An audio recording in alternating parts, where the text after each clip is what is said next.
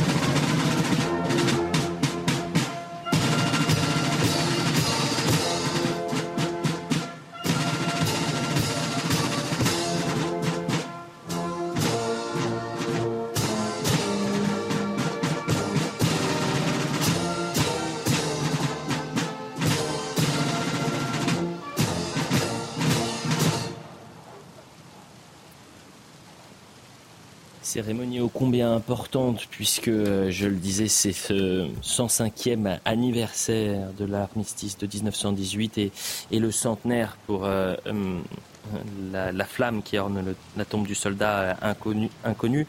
Euh, cérémonie ô combien importante également, puisque on l'a appris il y a moins de 24 heures, le décès du quartier maître de première classe Clément Hélard, fusillé, fusilier marin, euh, décédé en service en Polynésie française. Et l'annonce avait été faite par euh, Sébastien euh, Lecornu, ministre des Armées. On voit Emmanuel Macron qui a salué Gérard Larcher, le président du Sénat, ainsi que Elisabeth Borne. Dans quelques instants, il montera l'avenue des Champs-Élysées et arrivera place de l'Étoile avec un honneur au drapeau, euh, passage en revue des troupes, salutation des drapeaux des unités endeuillées dans l'année, sonnerie du cessez-le-feu et puis se dépose gerbe devant la tombe du soldat euh, euh, inconnu. On est dans des moments extrêmement forts qui doivent unir les Français dans un week-end aussi où l'appel à l'union sacrée touche évidemment l'histoire de France et euh, les Français de confession, juive, ainsi que tous les Français demain euh, lors de cette, euh, cette marche. vous avez pu participer, Jean, par exemple, au 14 juillet Vous avez descendu l'avenue des Champs-Élysées ou pas? Personnellement, non. Mhm. Certaines forces spéciales le font parfois, mais c'est, je crois, quelque chose qui n'a pas souvent été fait. Mhm. Je ne sais pas si Kylian alors moi, il y a quelques années, j'ai fait, euh, j'ai participé justement euh, au 11 novembre. 14 euh, juillet, effectivement, ça a été remis en place il y a peu de temps. Et la participation au 11 novembre, c'était à Paris? C'était à Paris, oui, mm, sous l'Arc de Triomphe. Mm. Et c'était il y a combien de temps? Il y a 5 ans. Et en quel, pourquoi vous étiez présent à cette... Pour On était, on était là en tant que. Bah, moi, j'étais, j'étais jeune marin, donc j'étais là en tant que. D'accord. Et quel souvenir vous gardez de cette commémoration? C'est un beau souvenir, c'est très beau. Mmh. C'est vraiment beau. Mmh. Euh, je rappelle que vous êtes aussi sur ce plateau et euh, on en a parlé en, début d'émission pour votre ouvrage Commando Marine. Ils racontent leur euh, histoire. on parlait de l'excellence de l'armée française. Il y a eu, et on ne rentrera pas dans la polémique bien sûr, ce, débat sur le, le budget de l'armée française, le manque de bras, le manque de moyens. Mais la qualité de l'armée française, elle est reconnue, mondialement reconnue, Jean. Euh, alors, je suis pas spécialiste, euh, et je suis pas là euh, pour ça. mais oui, moi, je peux vous parler de ce que je connais, c'est-à-dire les commandos marines. Et oui, les commandos marines sont une unité mondialement reconnue, souvent comparée aux Navy Seals américains. Ça dure combien de temps la, la préparation pour entrer finalement dans la phase de test, pour entrer dans les commandos marines euh, alors, il y a une partie euh, de sélection euh, qui dure trois semaines. Ce sont des sélections extrêmement difficiles, dans des conditions souvent très dégradées. Puis une partie de formation qui, celle-là, dure trois mois, mhm. et à l'issue de laquelle pardon, on nous remet notre béret vert. Eh bien, écoutez, c'est un, grand merci. On est pris par cette édition spéciale, et, évidemment, avec les commémorations du 11 novembre. Je vais remercier toutes les équipes.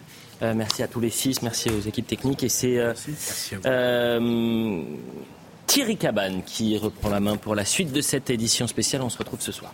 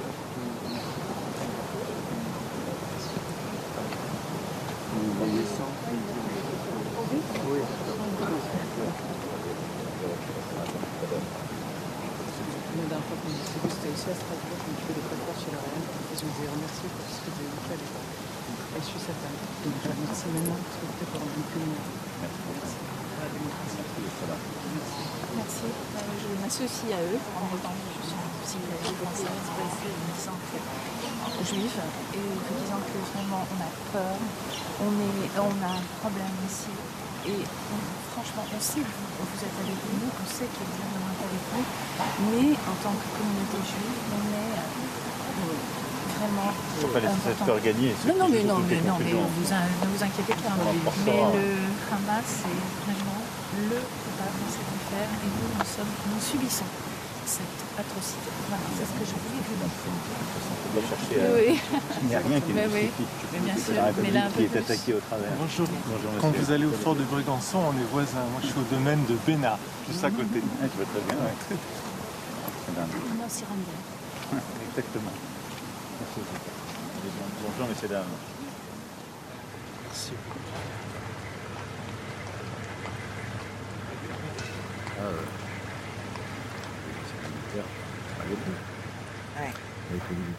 Bonjour, 10h55, très heureux de vous retrouver en ce samedi 11 novembre 2023, émission spéciale de Mini News Weekend. 11 novembre oblige, vous avez pu vivre le début de cette cérémonie avec euh, notre ami Elliot Deval, avec euh, mes invités en plateau. Vous allez pouvoir euh, tout vivre et surtout ne rien manquer de cette cérémonie. Il est important de préciser que c'est la 105e fois que l'armistice de la Grande Guerre de 14-18 est célébré, avec un hommage rendu aux poilus depuis 2012 à tous ceux, tous ceux qui sont morts pour la France. Donc vous allez vivre cette cérémonie en, en direct. Avec moi, euh, le général Jean-Marc Maril, général mais également historien. Je montrerai votre livre dans quelques instants, Histoire des guerres révolutionnaires et impériales, aux éditions Nouveau Monde. Soyez le bienvenu. On aura besoin de votre expertise, évidemment, et de votre expérience. Pierre Connaissa, essayiste. Soyez le, bienvenu également. Je montrerai votre livre tout à l'heure, État des lieux du salafisme en France, du séparatisme au terrorisme. C'est si grave, édition de l'Aube. Caroline Galacteras. Rose. Rose, j'ai dit Ras Rose Pourquoi j'ai dit Rose? Géopolitologue et présidente du think tank euh, Géopragma. Soyez bienvenue, ma chère Caroline. Mille excuses. Non, non, je vous Joseph Touvenel, directeur de la rédaction Capitale Sociale. Bonjour Thierry. Soyez bienvenue, ma fidèle de l'émission. Euh, Karim Zeribi doit nous rejoindre d'un instant à l'autre, ancien député européen, et Harold Iman, spécialité, spécialité des questions internationales. Soyez bienvenus. Donc nous assistons à cette, cérémonie en, direct. Euh, elle a énormément de sens, mon, général, cette cérémonie. Après cette période ô combien euh, tumultueuse que notre monde est en train de vivre. Oui, tout à fait. On, retrouve avec la guerre en Ukraine euh, les relents de la Première Guerre mondiale au niveau tactique, parce qu'il y a un enlisement du front qui ressemble pour beaucoup à ce qui s'est passé pendant la Grande Guerre. Euh, un niveau de perte euh, qui est très important chez, les Ukrainiens comme chez les Russes, qui évoque les hécatombes de la Grande Guerre, parce qu'il faut quand même rappeler que l'armée française a perdu à peu près 1 400 000 morts pendant la Grande Guerre, 2 800 000 blessés. Et donc, ça a été une saignée énorme sur les 8 millions de Français qui ont été mobilisés pour cette guerre. Donc, cette mobilisation très importante qui a caractérisé la Grande Guerre fait que cette guerre est dans le patrimoine euh, mémoriel français euh, extrêmement important, voire la plus importante, compte tenu de la saignée humaine qui a frappé la France. Et donc chaque famille française a connu un décès à cette époque-là, euh, pendant cette Grande Guerre. Harold Iman, cérémonie plus que jamais importante en, 2023. On n'oublie pas évidemment le conflit entre l'Ukraine et la Russie, et puis ce qui se passe entre le Hamas et, Israël. Oui, c'est une cérémonie qui est utile parce qu'on peut euh, caser presque toutes les autres guerres, toutes les autres guerres à l'intérieur de celle-ci. Donc on peut y voir euh, la guerre d'Indochine, la guerre d'Algérie, on peut voir euh, les conflits modernes et commémorer toutes ces guerres ensemble en un bloc et ça nous rapproche des Britanniques qui célèbrent de manière extrêmement solennelle et partout dans le pays, et les Canadiens aussi, pour y avoir vécu. Tout le monde avait sa petite fleur rouge. Euh, ils vivent ce moment et ils arrêtent la radio et ils font euh, les tambours morts, qui est complètement glaçant dans tout le pays. Caroline, Caroline Galacteros. Euh, je pense qu'aujourd'hui, oui, c'est un, c'est évidemment un rappel fondamental et nécessaire chaque année, mais c'est aussi, dans les circonstances présentes, un écho de gravité un peu on se, on se souvient qu'il y a des guerres qui, qui, font des morts aussi et qui en ont fait au combien. C'est ce que je disais dans mon propos voilà. évidemment. Voilà. Ça fait sens au combien. Au combien, euh, à une époque où on imagine, en tout cas dans notre partie du monde, euh, on a imaginé pendant longtemps, et notamment après la fin de la guerre froide, qu'on arriverait à faire des guerres euh, totalement indolores de notre côté. Euh, donc là, on est en train d'entrer dans une phase où on, peut-être on reprend un peu conscience de la gravité des choses. Après, il y a un autre problème, c'est qu'on y participe à la gravité des choses. Mais c'est plus géopolitique sans doute, donc on aura l'occasion d'en parler. Eh oui, nous sommes en édition spéciale évidemment pour vous faire vivre cette euh, cérémonie euh, du 11 novembre qui a encore plus que jamais du sens aujourd'hui. Pierre Conesa. Oui, cette commémoration est d'autant plus utile qu'effectivement, elle présentait déjà toutes les caractéristiques de la guerre moderne qu'on n'avait pas compris. On sortait des guerres napoléoniennes, et donc la guerre de mouvement, ça devait rapidement faire la bataille, etc. Il y a une journée en novembre 14 où il y a eu 28 000 morts dans l'armée française. On rendez compte en une seule journée, parce qu'on avait découvert que les Allemands avaient la mitrailleuse. On n'en était pas au courant. Deuxième remarque, c'est la guerre qui se termine par ce discours, c'est la dernière, c'est la dernière. Bon, on va récidiver 20 euh, ans plus tard. On s'est constaté qu'on n'a pas tenu. Hein. Et une grande partie parce que, comme les combats s'étaient passés sur le territoire français, que les destructions avaient été faites par le territoire français, l'idée était qu'il fallait que l'Allemagne paye. Et l'idée que l'Allemagne paye paraissait évidente à tout le monde. Bon, en fait, on sait que le traité de Versailles a été particulièrement inique, puisqu'il n'accordait que la responsabilité de l'Allemagne dans le déclenchement de ces guerres. Et donc, connaissez la suite, euh, l'effondrement de l'Allemagne, l'arrivée de pouvoir Hitler, etc. Donc, si on, se prenait justement dans une guerre comme celle-là à se dire mais finalement le seul moyen de sortir d'une autre guerre c'est quand même un moment de négocier, vous voyez bien qu'aujourd'hui à Israël-Gaza on n'est pas du tout sur cette logique-là. Or pourtant euh, chacun des deux oppose aux autres ses victimes. C'est pas comme ça qu'on rétablit la paix. Joseph Tounel. Dans notre famille, euh, c'est un jour un peu particulier. Alors parce que comme beaucoup de familles françaises, il y a le nom de mes ancêtres sur le monument aux morts, notamment à Mircourt en Lorraine mais aussi parce que le 11 novembre 1943, mon père, qui avait été arrêté par les Allemands, emprisonné à Fresnes, a fabriqué un drapeau français avec du bleu de méthylène, du mercurochrome, un morceau de drap blanc depuis l'infirmerie de la prison de Fresnes. Et il l'a mis, et quand évidemment les Allemands sont intervenus très rapidement, les gardiens, pour le faire retirer, l'ont interrogé pour lui dire mais pourquoi il avait fait ça? Il a répondu parce que le 11 novembre, on fête la victoire sur les ennemis nous, dans notre famille, depuis 80 ans aujourd'hui, on fait ce geste quand même assez courageux de mon père. À, vous entendre, force est de constater, hélas, qu'on n'a pas su tirer des enseignements du passé en ce jour de commémoration en général. Euh, oui et non. Vous savez, la, négociation de paix euh, qui va se jouer à Versailles, elle s'est faite aussi sous l'égide euh, américaine du président Wilson, qui avait beaucoup d'ambition. C'est lui qui a proposé la création de la SDN. Sauf que les Américains n'ont pas ratifié. le traité de Versailles, et en tout cas la création de la SDN, ce qui fait qu'elle euh, est, elle est mornée par l'absence des États-Unis. Ensuite, l'idée de réparation de guerre, il faut savoir qu'en 1871, la France a, été obligée de payer une, somme colossale à l'Allemagne en dédommagement de guerre, puisqu'on avait perdu, euh, ben, on, avait, on a dû payer une, somme colossale à l'Allemagne. Donc euh, la réparation de guerre, c'est quelque chose qui paraissait assez logique compte tenu de l'étendue des destructions, des sacrifices humains. Et c'était une idée qui était initialement anglaise.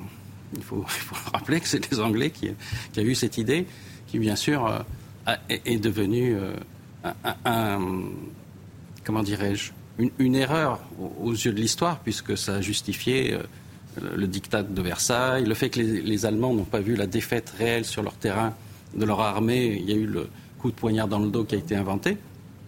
Et donc, euh, avec toutes ces erreurs, avec euh, le fait que les nouveaux traités n'ont pas fait très attention aux minorités euh, qu'ils laissaient dans les nouveaux pays qui, naissaient des différents traités de la Première Guerre mondiale. Les Sudètes, par exemple, qui représentaient la, deuxième population en Tchécoslovaquie de langue allemande, a été un des prétextes majeurs pour que l'Allemagne nazie réclame le retour des Sudètes. Ça rappelle un peu d'ailleurs ce qui se passe en Ukraine avec le retour des russophones à la Russie. Mhm. Vous voyez, ce sont, ça, ce sont des leçons qui ont été oubliées. Et lorsque l'on construit un, monde nouveau, il faut faire attention euh, aux frontières. On ne l'a pas fait avec la décolonisation et on ne l'a pas fait en 1990 lorsque l'URSS a éclaté. Et c'est l'une des causes des difficultés actuelles et de la guerre actuelle. Et on est toujours rattrapé oui, par l'histoire. Rattrapé par l'histoire. Toujours. Oui, oui. Harold Iman. Oui, toutes les frontières mal réglées depuis 1991 euh, éclatent les unes après les autres. Et on le savait, on ne savait pas que ça allait éclater, mais on savait que c'était mal réglé. Dans le Caucase, c'est mal réglé de A à Z. Et on n'a que des petites guerres qui ne s'arrêtent pas. Et comme 1914 a commencé avec un engrenage, c'était juste une guerre entre la Serbie et l'Autriche au, départ, euh, on ne sait pas vraiment on, peut se demander si on n'est pas face à un engrenage en puissance aujourd'hui. Alors qu'on voit sur ces images, puisque édition spéciale 11 novembre oblige, euh, cette cérémonie qui est, qui est réglée à l'heure précise, hein, mon général, je parle sous votre gouverne, évidemment. Euh, le président est arrivé à 10h40 très précisément, a déposé une gerbe devant la statue de, Clémenceau. Ils seront là, place de l'Étoile, où tout sera réglé à la minute près. Il y aura l'honneur au, drapeau, passage en vue des troupes, la salutation des, drapeaux des, deux unités endeuillées dans, dans l'année, la sonnerie du, cessez-le-feu. On vous fera vivre cette cérémonie avec nos envoyés spéciaux Thomas Bonnet, Pierre-François Altermat, Elodie Huchard, Laura Strat. Cette cérémonie est à vivre évidemment sur notre antenne. Pierre, Pierre Conesa. On poursuit le, propos. On n'a pas su tirer les enseignements de, cette histoire et malheureusement nous sommes rattrapés par cette histoire. C'est-à-dire que on entre dans un cycle de grandes conférences internationales dans laquelle on va décider, du sort de la planète à partir des vainqueurs. Hum. Et donc on va faire éclater les trois empires centraux qui étaient nos ennemis, hein, c'est-à-dire l'empire allemand, l'empire austro-hongrois et l'empire ottoman. En faisant encore une fois des frontières totalement artificielles, le seul enjeu c'était de savoir qu'est-ce que les Anglais prendraient, qu'est-ce que les Français prendraient. Hum. C'était pas le gage d'une paix, paix durable. Et cette habitude des grandes conférences internationales pour régler les problèmes de la planète se caractérise par le fait que si on y est, on est un grand, si on n'y est pas, on n'est pas un grand. Euh, que les populations locales aient quelque chose à dire, on s'en fout. Donc ça, c'est une espèce de règle qui, si vous voulez, qui est la fin de, de l'époque triomphante de l'Occident. L'Occident, euh, début du siècle, euh, avait colonisé les trois quarts de la planète. Aujourd'hui, on se trouve pour la première fois avec un Occident qui n'est plus maître de, de la planète. Regardez la sanction à l'égard de la Russie. Vous avez effectivement, je crois, 120 pays qui condamnent l'invasion de l'Ukraine mais il y a trois quarts de la population de la planète qui dit nous n'appliquerons pas l'embargo. C'est votre guerre, c'est pas la nôtre. Donc on est en train de basculer, si vous voulez, sur un monde où il faut apprendre la complexité. Et ça, ça va être difficile parce que nos élites ne sont pas prêtes du tout à comprendre que le monde est compliqué. Vous savez, quand Gourdeau-Montagne, le grand ambassadeur, dit les autres ne pensent pas comme nous, dit attendez, il a fallu faire 40 ans de carrière pour se rendre compte que les autres ne pensaient pas comme nous. Voilà, donc euh, on, se reverra, quoi, c'est ce que je peux vous dire. C'est une boutade hein, de Gourdeau Montagne, bien Pardon C'est une boutade de Gourdeau Non, non, c'est pas une boutade. Oh, non, non, ça n'est pas une boutade. Non, non. Pas une boutade. Je crois qu'il était plus fin que. Oui, ben bien sûr. mais il ne va pas faire un titre avec 20 lignes. Il a une phrase très frappée, très frappante, qui dit les autres ne pensent pas comme nous. Ce qui est une, ce qui est une, euh, j'allais dire une lapalissade d'une certaine façon, mais en même temps qui est une lapalissade que personne n'a l'air de comprendre vraiment en Occident depuis un certain nombre de décennies désormais. Donc euh, il rappelle juste quelques, quelques évidences que sa vie euh, de diplomate, évidemment, lui a permis de vivre. Euh, c'est qu'effectivement, on se trouve face à d'autres qui, comme par extraordinaire, n'est-ce pas, n'ont pas les mêmes catégories mentales, n'ont pas la même vision du bien, du mal, du juste, de l'injuste, du blanc, du noir, du bon. Et, et c'est pourtant avec eux qu'il faut discuter parce que le monde est. Et ce n'est pas simplement Joseph l'Occident face à d'autres. C'est y compris quand on regarde comment raisonnent les Américains. Comment les Américains regardent le bassin méditerranéen en le confondant légèrement avec l'Afghanistan. On évoquait Gourdeau-Montagne, j'avais eu une réunion il y a quelques années avec Gourdeau-Montagne, on avait parlé de ces problèmes. Et, il disait, c'est quand même impressionnant, mon homologue à l'époque, il était Sherpa du président de la République, son homologue américain mélangeait euh, joyeusement euh, les pays euh, arabes, les pays musulmans, tout ça c'était la même chose. Le bassin méditerranéen et l'Afghanistan c'était quasiment la même chose. on voit très bien que au sein même de l'Occident, on a des raisonnements, des positionnements qui sont différents. Complètement. Ce qui, peuvent, ce qui peut amener à des erreurs qui, à mon sens, ont été magistrales, ça a été la façon dont on a cru régler le problème en Serbie et euh, absolument notamment la petite mèche qu'on a allumée au cœur de l'Europe ou en tout cas qu'on n'a pas qu'on n'a pas éteint au cœur de l'Europe. Pierre Conesa. Bah, Caroline. On vit très bien ces contradictions si on se labellise soi-même qu'en du bien. Je vais vous en citer deux exemples.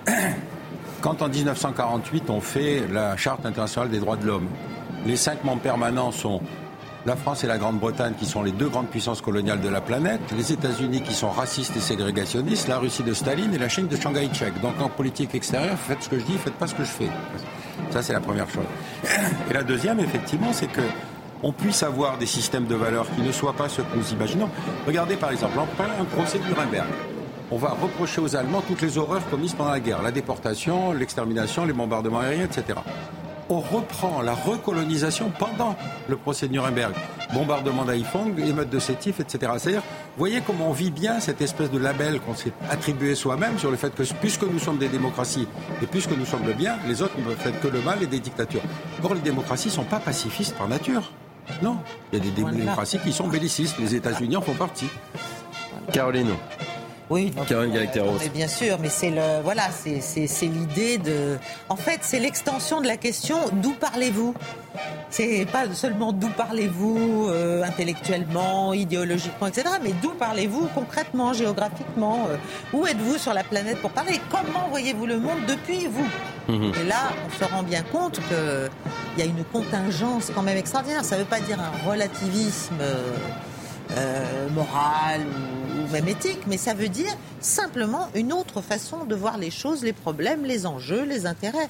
Et aujourd'hui, on a beaucoup de mal de notre côté du monde, mmh. côté dit occidental, en dépit de toutes les, toutes les variantes internes, euh, on a beaucoup, beaucoup de mal à comprendre que ah. maintenant, le reste du monde a coagulé. Priorité, effectivement, au direct. Emmanuel Macron est arrivé place de l'Étoile.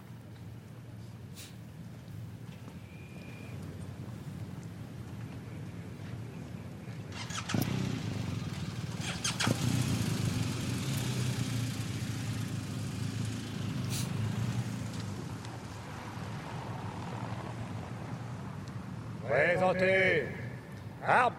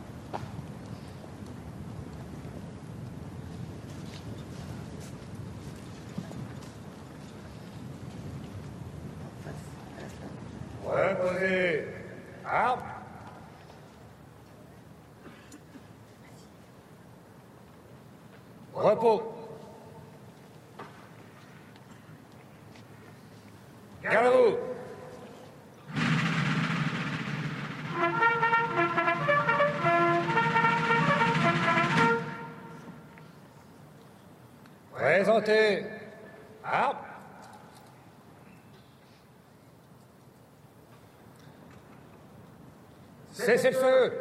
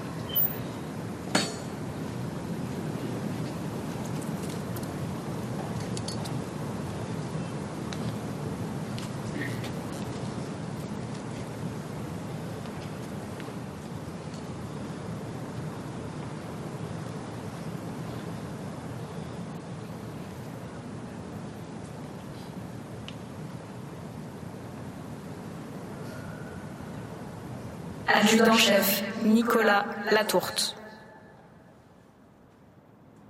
Sergent-chef Baptiste Gauchot. Sergent-chef Nicolas Mazier.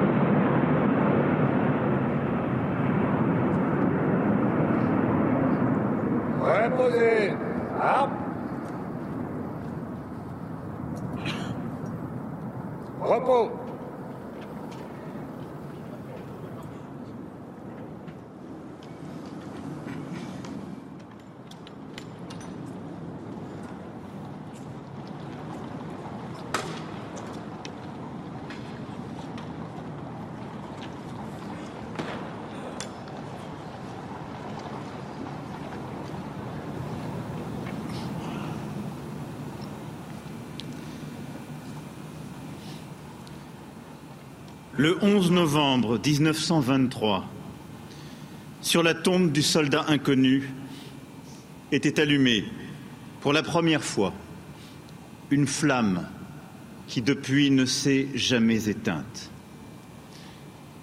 Depuis cent ans, sans discontinuer.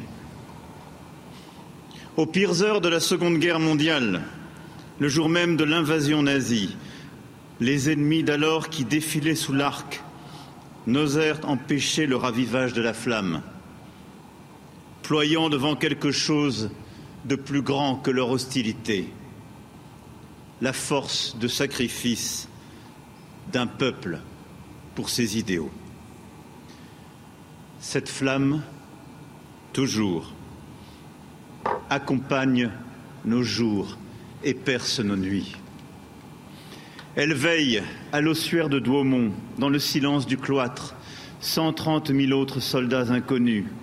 Elle réchauffe les plaines du Nord, dans la lanterne des morts de Notre-Dame de Lorette. Elle brille, jaillit des braises ardentes de la résistance, de l'île de Saint, dans la nécropole du mont Valérien, où dorment les sacrifiés de la France libre. Elle se dresse au sommet du mont Mouché, au cœur des maquis de la Margeride. Elle brûle, dans le cœur des soldats de la France qui vivent pour la patrie et la République et qui parfois en meurent, cette année encore. Et nous pensons à leurs familles, à leurs proches, dont certains sont là, au milieu de nous. La nation n'oublie pas, car c'est bien de toute cette histoire que nous venons c'est elle qui nous a fait, qui nous tient et nous oblige. Le 11 novembre, jour de commémoration de l'armistice de la Grande Guerre, est désormais le jour de tous les morts pour la France. Le soldat inconnu, emblème de ceux de 14, devient dès lors le rappel de l'égale valeur de toute vie donnée pour la France à toutes les générations. De lui, nous ne connaissons rien et nous savons tout. Son image est faite de tous nos visages. Sa voix a le timbre d'un peuple. Son anonymat porte en lui des millions de noms. L'inconnu est tous les soldats de la France. Il est de tous les horizons, de la métropole et de nos outre-mer, du Maghreb et d'Afrique, des Caraïbes au Pacifique. Il est de tous les métiers, instituteurs et paysans, normaliens et médecins, curés et ouvriers. Il est de toutes les convictions, croyants et francs-maçons, agnostiques et libres penseurs, protestants et musulmans, catholiques et juifs. L'inconnu est cette résistance cette certaine idée de la France que nous chérissons. Et en tombant pour elle, il l'a relevée et il nous l'a léguée avec un devoir d'unité, de dépassement et de bravoure. En tombant pour cette terre charnelle et spirituelle qu'est le sol de France, puis en étant enterré ici, le soldat inconnu signifie cette fraternité d'armes, de deuil et d'espérance. Et la flamme sur sa tombe depuis cent ans ne s'est jamais éteinte, gardée par les commissaires de la flamme de jour comme de nuit. Et elle ne s'éteindra jamais. À nos morts qui ont fait la France et aux vivants qui la transmettront. Vive la République, vive la France.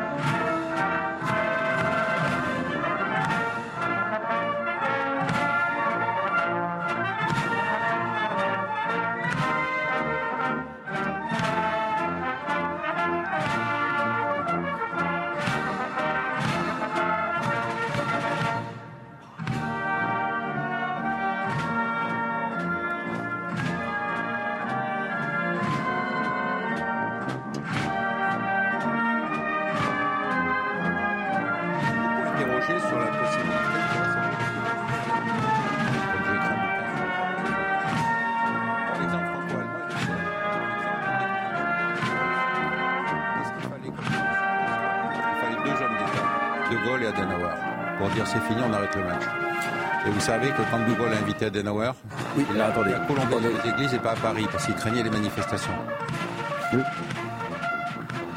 Un commentaire, euh, s'il vous plaît, parce que les micros n'étaient pas ouverts, ils viennent de s'ouvrir. Deux, deux, mots, euh, Caroline. Alors, moi, je dirais juste deux mots. Je parlerai du discours. Je ne sais pas qui est la plume du président, mais j'ai trouvé ça remarquable.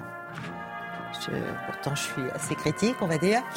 Euh, remarquable parce que il a à la fois parlé de transcendance d'une nation finalement et d'immanence d'un peuple et d'unité.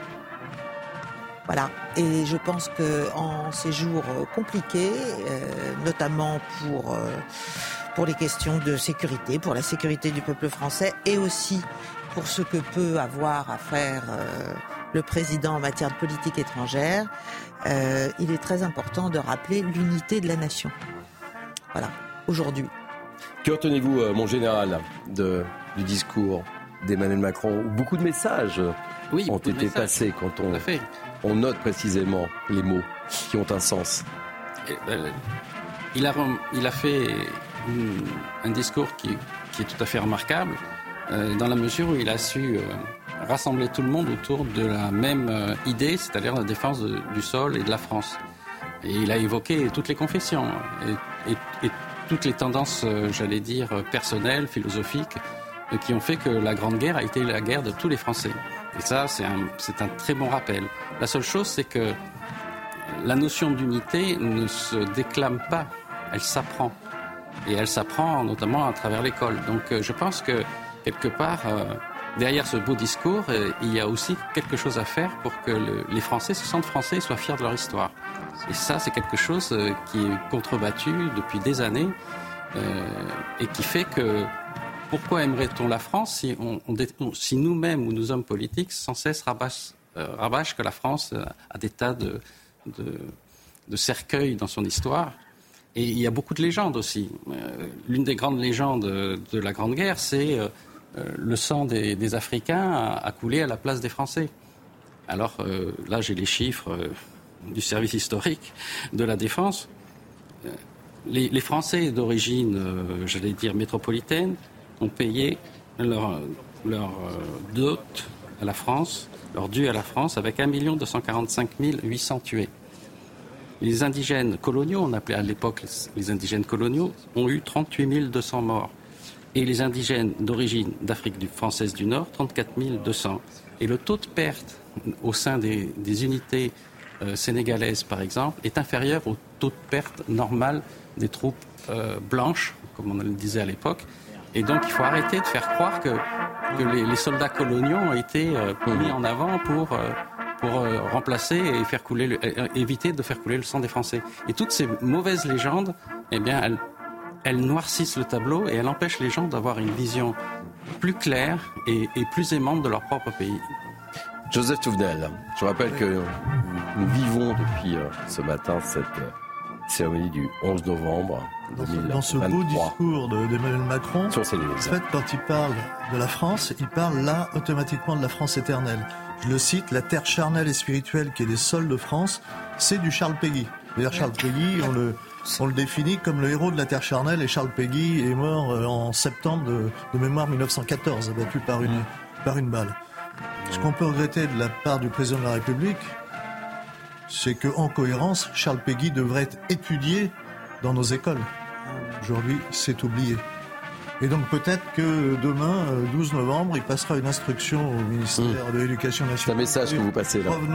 Et la deuxième chose dans cette cérémonie euh, qu'on a tendance à oublier, c'est les noms qui ont été prononcés de ces trois militaires français morts cette année, morts pour la France, dans une guerre que l'on nous mène, c'est-à-dire qu'ils sont morts face à l'État islamique. Et ça, il ne faut pas l'oublier non plus. Parce que leurs familles, eux, ne les oublient pas. Ce qui est important de dire, on ne l'a pas rappelé, mon, général, c'est que depuis 2012, sous l'impulsion du président de la République d'alors, qui s'appelait Nicolas Sarkozy, l'hommage rendu s'étend également à tous les morts pour la France, hein, ce, qui est, nouveau depuis 2012. Oui, tout à fait. Euh, effectivement, le, 11 novembre rassemble en fait dans une même commémoration tous les soldats français euh, tombés au champ d'honneur.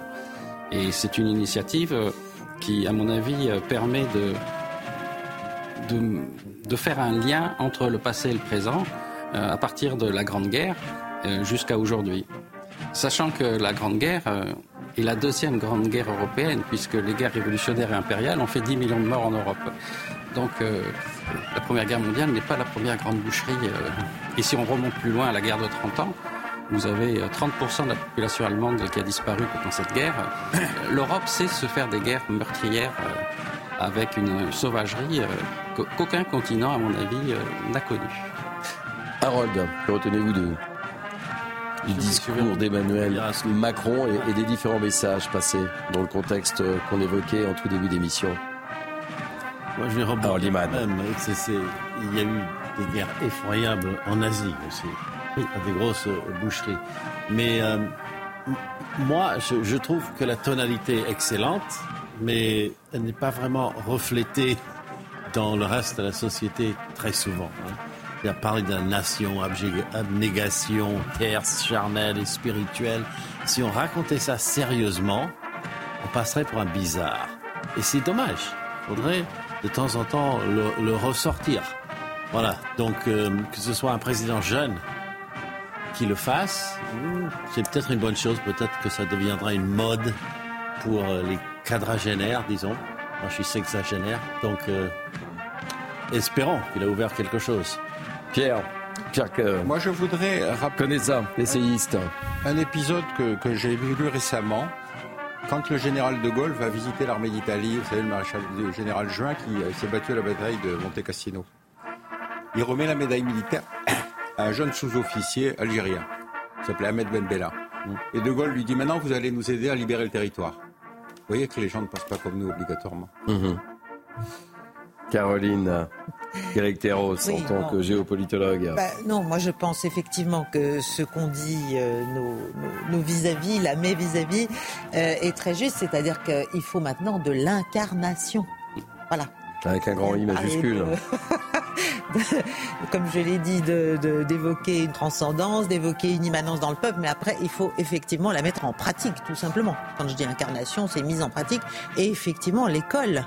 L'école est certainement le lieu euh, d'un grand abandon et d'un grand affaissement, précisément de ce type euh, de pensée et de, de vision de notre pays. Donc euh, on est dans un pays extrêmement malheureusement divisé et je ne pense pas d'ailleurs que la rhétorique sur le conflit des civilisations arrange beaucoup de choses entre nous. Euh, mais il faut absolument revenir à, à, une unité et à la faire vivre et à la faire comprendre et à la faire en tout cas euh, respecter. Et on sait que les mots du président de la République dans un tel contexte ont été scrutés, écoutés, pesés, etc. Absolument. Pierre Caneza. Vous savez, c'est facile d'accuser l'école. D'abord, je ferai remarquer deux choses. ce sont des professeurs d'histoire. Je dis que c'est un ce sont deux professeurs d'histoire qui ont été assassinés de manière atroce par des gens qui étaient des enfants de l'école de, la République. C'est-à-dire que Anzorov était arrivé à deux ans et Mogushkov était arrivé à cinq ans. Donc ils étaient passés par l'école républicaine. Et ce sont eux qui vont décider de cibler l'école parce que c'est le lieu où on enseigne l'esprit critique. Donc ça, c'est une première chose. La deuxième chose, je fais le relevé dans ce bouquin de tous les actes de contestation de l'ordre républicain, notamment dans l'école. C'est-à-dire de gens qui soit refusaient, euh, ils voulaient de la nourriture halal, soit refusaient l'enseignement, soit contestaient, etc. etc. C'est-à-dire qu'on est bien face à quelque chose qui est un séparatisme qui trouve son origine dans la famille et contre lequel l'école a beaucoup de mal à résister. Et si justement on n'étudie pas la chose dans sa continuité, on ne comprend pas pourquoi il y a du terrorisme derrière. C'est-à-dire qu'on est face à une posture séparatiste qui s'exprime de différentes manières, hein, comme je l'expliquais. Et c'est ça qui, c'est ça qu'il faut combattre. L'école ne peut pas gérer tout ça. C'est l'État qui doit, c'est le politique qui doit gérer ça. Joseph Touvenel. Oui, enfin c'est un peu plus compliqué que ça parce que c'est la ah, responsabilité de ceux qui font les programmes, c'est la responsabilité de ceux qui forment les enseignants, c'est la responsabilité de ceux qui font que mes fils à l'école n'ont jamais étudié Napoléon, n'ont jamais étudié Louis XIV, mais on leur a fait étudier je ne sais trop quel roi africain qui est sans doute très très intéressant mais pour un petit Français, ça serait bien d'étudier le règne de Louis XIV et le passage de Napoléon pour être dans l'histoire de France et dans ce que disait le président de la République quand il parlait de cette terre charnelle et spirituelle. Alors ça, c'est le rôle de l'école, c'est le rôle des enseignants, et c'est d'abord le rôle de l'État dans l'école de la République de veiller à ce que ce soit enseigné de cette façon. Eh combien de temps avez-vous enseigné dans l'école? Moi, j'ai enseigné 5 ans. Et vous, combien? Non, moi, ma femme, ma femme, qui m'en parle beaucoup, a enseigné 40 ans. Bah oui, je sais bien, la mienne aussi. Donc... Euh, et mes enfants ont été à l'école, et je suis allé à l'école. Alors, c'est pas un enseignement de 5 ans qui refait les programmes, je suis désolé. les programmes, c'est justement permettre que l'école intègre. Et le fait qu'il y ait aujourd'hui des postures contestatrices qui se jouent sur la cantine, qui se jouent sur l'enseignement, etc., montre que ce n'est pas l'école qui en est responsable. Et l'école ne peut pas gérer ça. C'est la façon dont on accueille les gens. Pas seul, mais c'est un tout. Et l'école est un point de passage, un des plus importants, avec la famille. Anzorov, il a fait effectivement 10 ans d'école maternelle et Mogushkov, il a dû en faire 5 ans ou 6 ans. Et c'est eux qui enseignent, qui tuent des enseignants. Donc encore une fois, l'école n'est pas responsable de cette totalité. C'est le pouvoir politique qui doit prendre ces décisions. C'est exactement ce que j'ai dit, vous avez bien dit, totalité, mais en partie. On, poursuit le débat. Euh, euh, évidemment, mon général, que, se passe-t-il euh Eh bien, le président de la République a, a salué les représentants des associations euh, comme euh, l'association des anciens des troupes de marine. J'ai vu le général Bonnet qui a été salué par le président. J'en parle parce que je suis troupe de marine. Il y a toutes les associations d'anciens combattants qui sont présentes et qui euh, donc accompagnent en fait la mémoire des armées au sein de la, nation. Et leur rôle est, très important, mais malheureusement, les jeunes adhèrent assez peu, les jeunes qui quittent les rangs de l'armée adhèrent assez peu à ce genre d'association parce qu'ils elles trouvent euh, quelquefois qu'elles sont trop passéistes, qu'elles correspondent pas à ce qu'eux-mêmes ont vécu euh, en tant que jeunes soldats. Donc euh, la mémoire passe aussi par ces associations et il serait bien qu'elles arrivent à attirer les jeunes anciens combattants pour continuer à faire vivre la mémoire des armées au sein de la nation. Le général Jean-Marc Marel, notre spécialiste ce matin, pour commenter cette cérémonie du 11 novembre. Caroline Galecteros. Oui. Vous aussi rebondir. Je, rappelle qu'on est dans un jour de commémoration, donc. Euh, de, non pas de pugilat, mais de. Surtout pas. Ce n'est pas le moment. Ce n'est pas le moment et ce n'est pas le jour.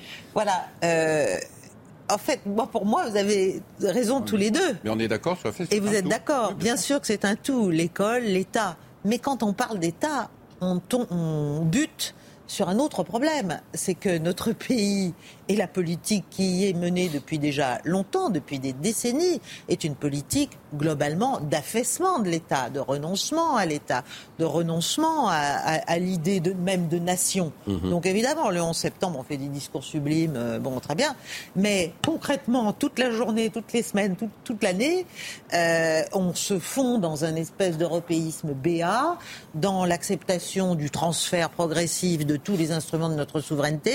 Et forcément, tout cela aide encourage et nourrit les séparatismes, nourrit les communautarismes, nourrit les sécessionnismes internes, nourrit la violence, nourrit euh, l'indigence intellectuelle.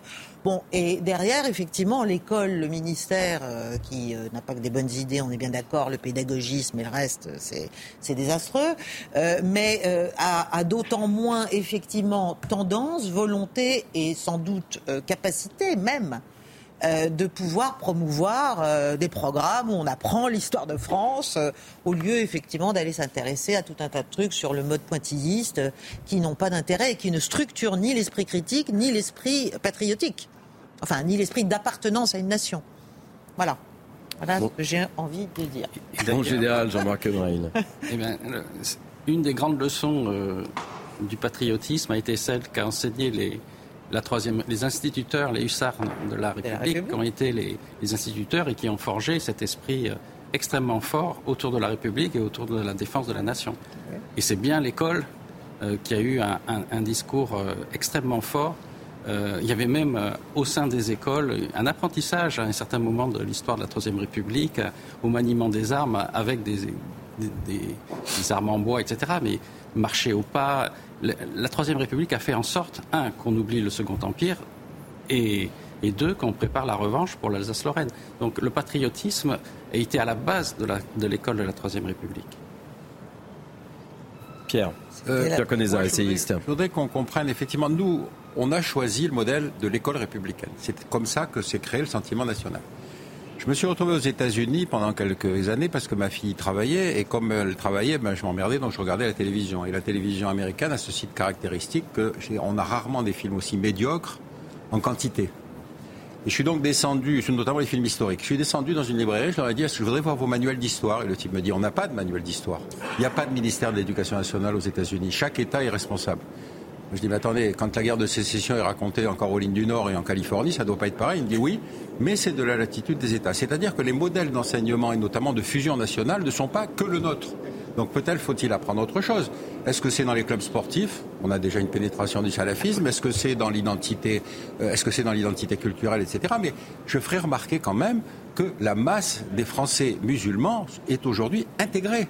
C'est-à-dire on a face à un radicalisme qui est minoritaire et qui évidemment considère que ses ennemis principaux sont ces musulmans républicains. Vous avez des imams qui, risquent leur vie. L'imam de Bordeaux, Tarek Oubro, refuse la protection judiciaire parce qu'il est continuellement sous menace. Vous voyez ce que je veux dire? Donc il faut qu'on fasse très attention sur la manière de gérer cette identité avec ces musulmans. Hein. Ce que je racontais sur Beth Bella, si vous voulez, c'est quand même très caractéristique. On s'aperçoit qu'effectivement, il n'avait pas la même idée que le général de Gaulle sur l'avenir de la France. Mais c'est ça qu'il faut qu'on apprenne à intégrer par l'école, mais aussi par autre chose fait. D'ailleurs, et euh, peut-être d'ailleurs par une partie d'une formation militaire. Hein. Peut-être que la suppression du service national était une erreur. On va priorité au, direct. Je vous ai promis de, retrouver et, de vous faire vivre euh, cette euh, cérémonie à travers également des témoignages et, nos envoyés spéciaux. On va trouver l'une de nos équipes, Thomas Bonnet et, Pierre-François Altermat. Bonjour Thomas Bonnet. Où vous trouvez-vous très précisément et comment avez-vous vécu et perçu cette cérémonie avec un certain nombre de, messages euh, dans le discours d'Emmanuel Macron dont on commence à, commenter sur ce plateau. Thomas. Bonjour Thierry, alors on est euh, en haut des Champs-Élysées, là où euh, certains spectateurs se sont rassemblés, plusieurs centaines de personnes, beaucoup de touristes évidemment parce que nous sommes sur la plus belle avenue du monde, mais aussi euh, des personnes à qui ça tenait à cœur d'assister à cette cérémonie d'assez loin, il faut bien le dire, parce qu'ils sont à quelques dizaines de mètres de la place de l'Étoile, mais n'empêche, ils ont tenu à faire le déplacement, notamment des jeunes que nous avons rencontrés toute la matinée et qui nous disaient à quel point c'était important pour eux de continuer à véhiculer le message de l'armée de la paix, d'autant plus compte tenu euh, de l'actualité euh, internationale. Il faut noter que la jeunesse, notamment, euh, était particulièrement soulignée cette année parce que avant cette cérémonie présidée par le chef de l'État lui-même, il y a eu une plus petite cérémonie d'hommage autour du ministre de l'Éducation nationale, Gabriel Attal, qui s'est tenu à quelques dizaines de mètres de là où je me trouve actuellement. Cérémonie d'hommage pour justement honorer les lycéens qui, le 11 novembre 1940, avaient manifesté place de l'Étoile malgré l'interdit, malgré l'occupation nazie. Et c'était là encore une fois la preuve que la jeunesse était pleinement euh, mobilisée. Et donc c'était le message qui avait été euh, défendu ce matin par euh, Gabriel Attal notamment. Je peux encore citer Patricia Mirales, la secrétaire d'État chargée des anciens combattants. La jeunesse donc pleinement mobilisée 105 ans après l'armistice de 1918. Et puis notez aussi qu'il y a un autre mouvement populaire qui pourra avoir lieu. Ce sera ce soir à 18h30, une veillée patriotique ici en haut des Champs-Élysées. Pourquoi 18h30 Parce que c'est précisément l'heure à laquelle la flamme avait été allumée pour la première fois le 11 novembre 1923. Merci beaucoup, mon cher Thomas Bonnet. Je rappelle que vous êtes accompagné par euh, Pierre-François Altermat et, vos propos vont faire chaud au cœur à mes débatteurs, à mes invités, puisque vous évoquez la, jeunesse et on s'interrogeait effectivement sur le sens donné. C'est plutôt encourageant autour de table. Général Jean-Marc Maril, c'est plutôt encourageant de voir cette jeunesse présente à, cette cérémonie et, assez enjouée, euh, comme le décrit euh, Thomas. Oui, je sais que souvent dans, les collèges et les lycées, surtout les collèges, euh, il y a un effort qui est fait le 11 novembre pour que les, jeunes collégiens participent aux cérémonies nationales, que ce soit le 11 novembre ou le 8 mai. Et, mais ça ne représente malheureusement qu'une minorité. Il faut quand même bien hmm. savoir que la masse des collégiens et des lycéens, je ne suis pas bien sûr qu'ils aient une notion très précise de ce qu'est le 11 novembre mmh. et le 8 mai 45. Là, le président de la République a salué le général Burkhardt, notre chef d'état-major des armées, et euh, il salue les différents chefs d'état-major d'armée, euh, comme le général Schill. C'est pour ça qu'il est en train de saluer, euh, en fait, toute la très haute hiérarchie militaire. Diaconesa. Que dire? C'est difficile de. Ce diagnostic, si vous voulez, sur notre état de, d'unité nationale est extrêmement difficile à dresser, évidemment, parce que chacun va considérer que sa vision de l'unité nationale est différente de celle de l'autre, etc. Euh, donc, euh, euh, moi, je suis personnellement très frappé de la nature du débat qui se passe aujourd'hui sur la participation ou pas à la marche contre l'antisémitisme, considérant que la principale menace contre la République ou contre ça, c'est le Front National. Moi, j'ai tendance à penser que la principale menace sur la République, c'est quand même le salafisme. Hmm. Donc, vous voyez, vous dites la capacité des hommes politiques à se noyer ou en tout cas à, se tromper sur les concepts est remarquable. Peut-être est-ce une spécialité française, je n'en sais rien. Caroline. ça. Là, moi, je suis d'accord avec Pierre. Je pense qu'au contraire, on aurait dû euh, si, si, l'idée c'est de faire une manifestation contre l'antisémitisme. unitaire plus. Unitaire, voilà, euh, bonjour. Il faut euh, que tout le monde soit là et le Front National, euh, quand même. On en parlera dans le cours de cette émission. On en parlera dans le cours de cette émission. à l'Assemblée nationale, enfin, c'est ridicule et c'est contre-productif. On en parlera. Voilà. Alors que viennent nous rejoindre Karim Zeribi, ancien député européen, que je salue. Soyez le bienvenu pour cette émission spéciale depuis, depuis une heure, puisque c'est là le 11 novembre 2023. Euh, Joseph Tounel, oui, tu apporter quelques petites précisions. Sur la vision de l'unité nationale, je rejoins ce qui vient, ce qui vient d'être dit et je trouve que pour mesurer l'attachement à la nation, il y avait eu, alors je ne sais pas si c'est, c'est au moins une enquête. Je ne sais pas si scientifiquement on peut dire que c'était quelque chose de, mais une enquête qui a été faite. Et, la, bonne question après tout, c'est, euh, mais êtes-vous prêt à donner votre vie pour votre pays? Et malheureusement, la réponse était minoritaire. Alors un moment important, puisque Emmanuel Macron, je vous, interromps, mais salue les, forces vives de, ce pays, qui est Elisabeth Borne, M. Larcher. Emmanuel Macron qui lui-même n'a pas fait son service militaire alors qu'il aurait pu le faire. Je vous ai interrompu. Oui, non, je disais le, bon, la, la, question qui a été posée à des jeunes, et majoritairement, ils répondaient non à la question seriez-vous prêt à donner votre vie pour votre pays Ce qui pose quand même un petit problème. Et deuxième petit constat du trou dans la raquette, il y a quelques mois, je passais devant chez la, mairie chez moi où il y a un poilu qui est là avec son euh, un beau monument aux morts. Il y avait deux jeunes, dont un visiblement issu de l'immigration, qui m'ont interpellé très poliment en me disant mais monsieur c'est qui? Parce qu'ils ne savaient pas ce qu'était un poilu, ne connaissaient pas la signification. Alors il y a quand même des trous dans la raquette, y compris à l'éducation nationale. Et j'en profite pour voir, parce que les observateurs que nous sommes regardent toutes les scènes, tous les gestes, et on pourra voir que le salut entre Nicolas Sarkozy et Emmanuel Macron a été plutôt chaleureux. Je ne sais pas si vous l'avez remarqué. Cordial. Cordial. Très cordial. Très cordial. Euh, Karim Zeribi, vous n'avez pas entendu, c'est un jour euh, important, euh, ce, ce, 11 novembre, dans un contexte international particulièrement difficile, évidemment. Et on, aura Yudi Huchard, notre spécialiste politique, dans, quelques instants, qui nous fera une petite analyse précise du, discours et des messages donnés par Emmanuel Macron lors de son intervention. Mais aujourd'hui, c'est l'unité qui est importante. C'est très important. C'est vrai que notre société française est, malheureusement fracturée. On le constate euh, chaque jour. Et, cette fracture, euh, euh, il faut effectivement qu'on puisse la redire autant que, faire se peut. Et ces moments importants de dates historiques, symboliques qui doivent nous réunir sont pour moi majeurs. après, il il y, a, cette question de la transmission euh, qui est absolument nécessaire, euh, qui n'est pas toujours au rendez-vous comme on pourrait l'espérer. Être fier d'être français, ça signifie aussi euh, donc de, de, regarder notre histoire de France avec ses ombres et ses lumières, euh, mais d'être fier des, mhm. des, pages lumineuses de notre histoire. Euh, et, et, cette fierté, elle, elle doit faire ressortir un patriotisme à la française qui est, pas toujours au rendez-vous, qui est absent, mais par méconnaissance souvent euh, aussi de cette histoire. On parle de la Première Guerre mondiale. Il y a eu euh, un nombre innombrable de soldats qui sont engagés pour défendre euh, nos couleurs. Et parmi ces soldats, il y avait des tirailleurs, euh, donc sénégalais, mmh. algériens, marocains. C'est bien de le rappeler dans le contexte actuel. C'est hein. important, de, important de le rappeler. Les enfants issus de l'immigration, qui sont français à part entière, doivent savoir euh, que la libération de la France, dans euh, des périodes parfois euh, difficiles, délicates, a été possible par l'engagement de leurs aïeux. Je veux dire, et, c'est important parce qu'on fera France ensemble si chacun peut trouver une part de fierté dans notre histoire nationale. Et, cette part de fierté, elle est possible. Elle est possible. Donc il faut la transmettre, il faut la rappeler. Moi, je dis souvent, moi qui suis Marseillais, euh, alors ça n'a rien à voir avec le mais permettez-moi de le rappeler, Notre-Dame de la Garde, hmm. qui est euh, un monument, une basilique, euh, je dirais symbolique pour tous les Marseillais, quelles que soient nos obédiences religieuses, a été libérée par un bataillon de tirailleurs algériens durant la deuxième Guerre mondiale elle était prise par les nazis. Moi, j'aimerais que tous les petits Marseillais le, sachent. C'est important quand même, je veux dire. Euh, et, on a des exemples comme ça. Euh, la grande mosquée de Paris qui a caché des juifs euh, pour éviter qu'ils soient pris dans les rafles. donc, ces éléments-là, il faut qu'on se les transmette. Il faut qu'on soude notre nation. Nous avons la possibilité de le faire. Après, ça ne veut pas dire qu'on sera d'accord sur tout.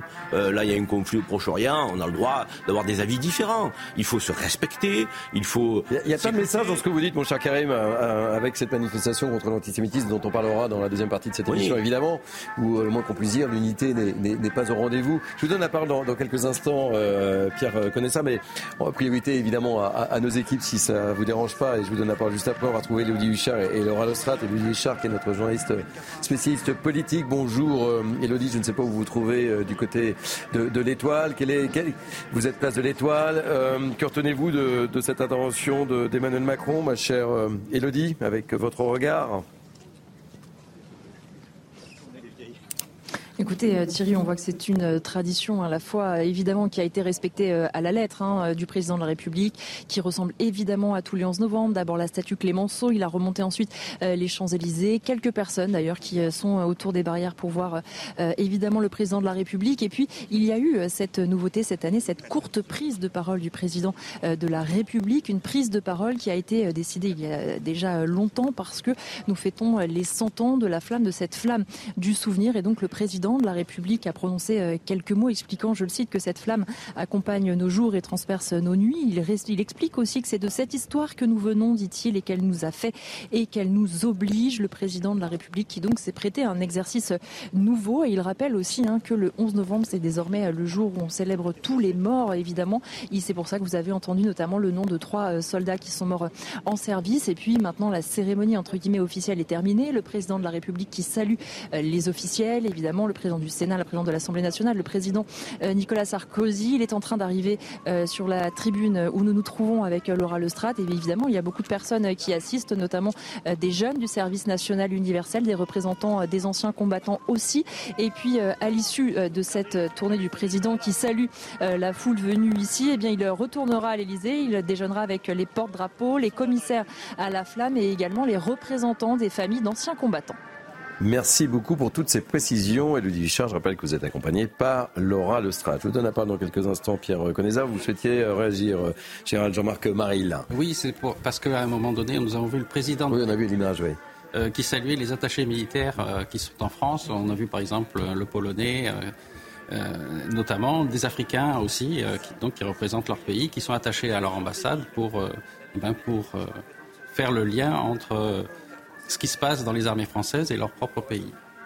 Alors, Liman. Et puis, juste avant, il y avait les ambassadeurs étrangers, pas la totalité, mais il y en avait beaucoup. Et il y avait particulièrement une scène avec euh, Madame Hazmik Tolmadjian, qui est l'ambassadrice d'Arménie en France. Et là, elle s'est vraiment avancée. Euh, c'était la poignée de main, main chaleureuse et un échange de paroles parce que c'est une des ambassadrices, un des ambassadeurs les plus préoccupés en ce moment sur la place de Paris, vu que son pays est dans une espèce de, mhm. de, je dirais, euh, en, prise en étau par euh, la Turquie d'un côté et l'Azerbaïdjan de l'autre, pour être simple. Et donc, euh, voilà, chaque fois qu'elle peut se manifester, l'Arménie peut nous se rappeler à notre bon souvenir. Elle le fait, voilà, elle vient de le faire. Et chaque geste, je le disais, chaque geste, chaque serrage de main est important. Et on observe tout, évidemment, dans ce type de, cérémonie. Pierre Conesa. Ben, je crois qu'il faut conclure euh, quand même par quelque chose qui a suivi justement cette participation des troupes coloniales à la libération de la France. C'est que tous les chefs historiques du FLN, en 54, sont tous des anciens combattants, souvent décorés. C'est-à-dire que la trahison de la France vis à -vis de ces gens qui avaient risqué leur vie a été ignoble il faut le dire aussi, c'est-à-dire que ça a été quand même une, d'une lâcheté, probablement sous d'ailleurs le lobby pied noir auquel j'appartiens, c'est-à-dire je ne vais pas le renier. C'était une situation considérée que l'Algérie c'était la France. Donc ces gens-là, ils devaient être contents. Mais on n'a jamais reconnu, si vous voulez, l'effort militaire qu'ils avaient fait. Mais Salih Hadj, notamment, qui était un des leaders. Mais Salih Hadj, notamment, qui était un des leaders. Oui, et puis même euh, Haït Ahmed. Et au-delà du FLN, on peut quand même évoquer les Harkis bah, ne parlons pas. Fidèles à la France, qui ont été abandonnés, dont un certain nombre ont été massacrés dans les conditions les plus ignobles. Bien sûr, c'est scandaleux. C'est une honte, euh, c'est une tâche. Ah, voilà.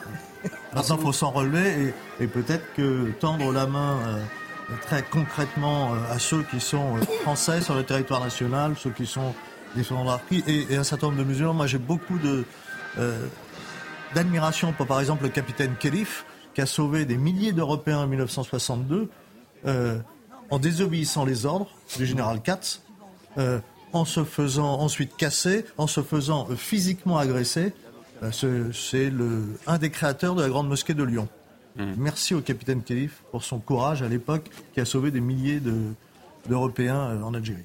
Alors si vous voulez que je vous donne... Général Jean-Marc Maril. Quelques données chiffrées. Pour la Grande Guerre, donc les troupes euh, d'origine donc euh, métropolitaine ont fourni presque 8 millions de soldats et les troupes issues euh, de l'empire colonial français 475 000. Donc vous voyez que l'apport, ce qui fait que 8 215 000 Français ou colonisés ont participé à, à cet effort de guerre. Et avec les officiers, puisqu'il y avait quand même 195 000 officiers dans l'armée française à cette époque-là, on a atteint le chiffre de 8 410 000 hommes mobilisés pour la Grande Guerre sur un pays de 39 millions d'habitants. mon général, c'est euh, ce 11 novembre pour une couleur aussi particulière parce qu'on célèbre Thomas le, disait, Thomas Bonnet, le centenaire de la flamme du souvenir de l'Arc de Triomphe, c'était en 1923, deux ans après l'inhumation des soldats inconnus, représentant tous les soldats anonymes de la Grande Guerre sur l'Arc de Triomphe, que le ministre de la Guerre, André Maginot, y allume pour la première fois, pour la première fois la flamme du souvenir. C'est un contexte un peu particulier encore là, cette année. Ah oui, c'est un contexte très particulier, puisque on voit bien que la flamme de la France peut s'incarner par la flamme euh, du soldat inconnu euh, sous l'Arc de Triomphe. Et c'est un peu ce qu'a évoqué le président de la République. Cette flamme, euh, cette flamme qu'il veut éternelle, j'espère qu'elle sera éternelle, euh, est une flamme qui, indique aux Français qu'il faut aimer son pays et savoir le défendre. Caroline. Caroline Galacteros. C'était juste pour dire. Je reviens à ce qu'a dit euh, Karim Zeribi tout à l'heure sur les ombres et les lumières de notre histoire. Et je suis entièrement d'accord avec vous. Il faut, en fait, pour qu'une histoire soit vivante et, j'allais dire, constructrice et, rassemble, arrive à rassembler une nation par-delà les intérêts des uns et des autres, les corporatismes et tout le reste, il faut la voir de manière un peu intégrative. Et le problème, c'est que dès qu'on entre un peu dans le détail, comme vous l'avez fait tout à l'heure, mmh. on met souvent la lumière sur les ombres.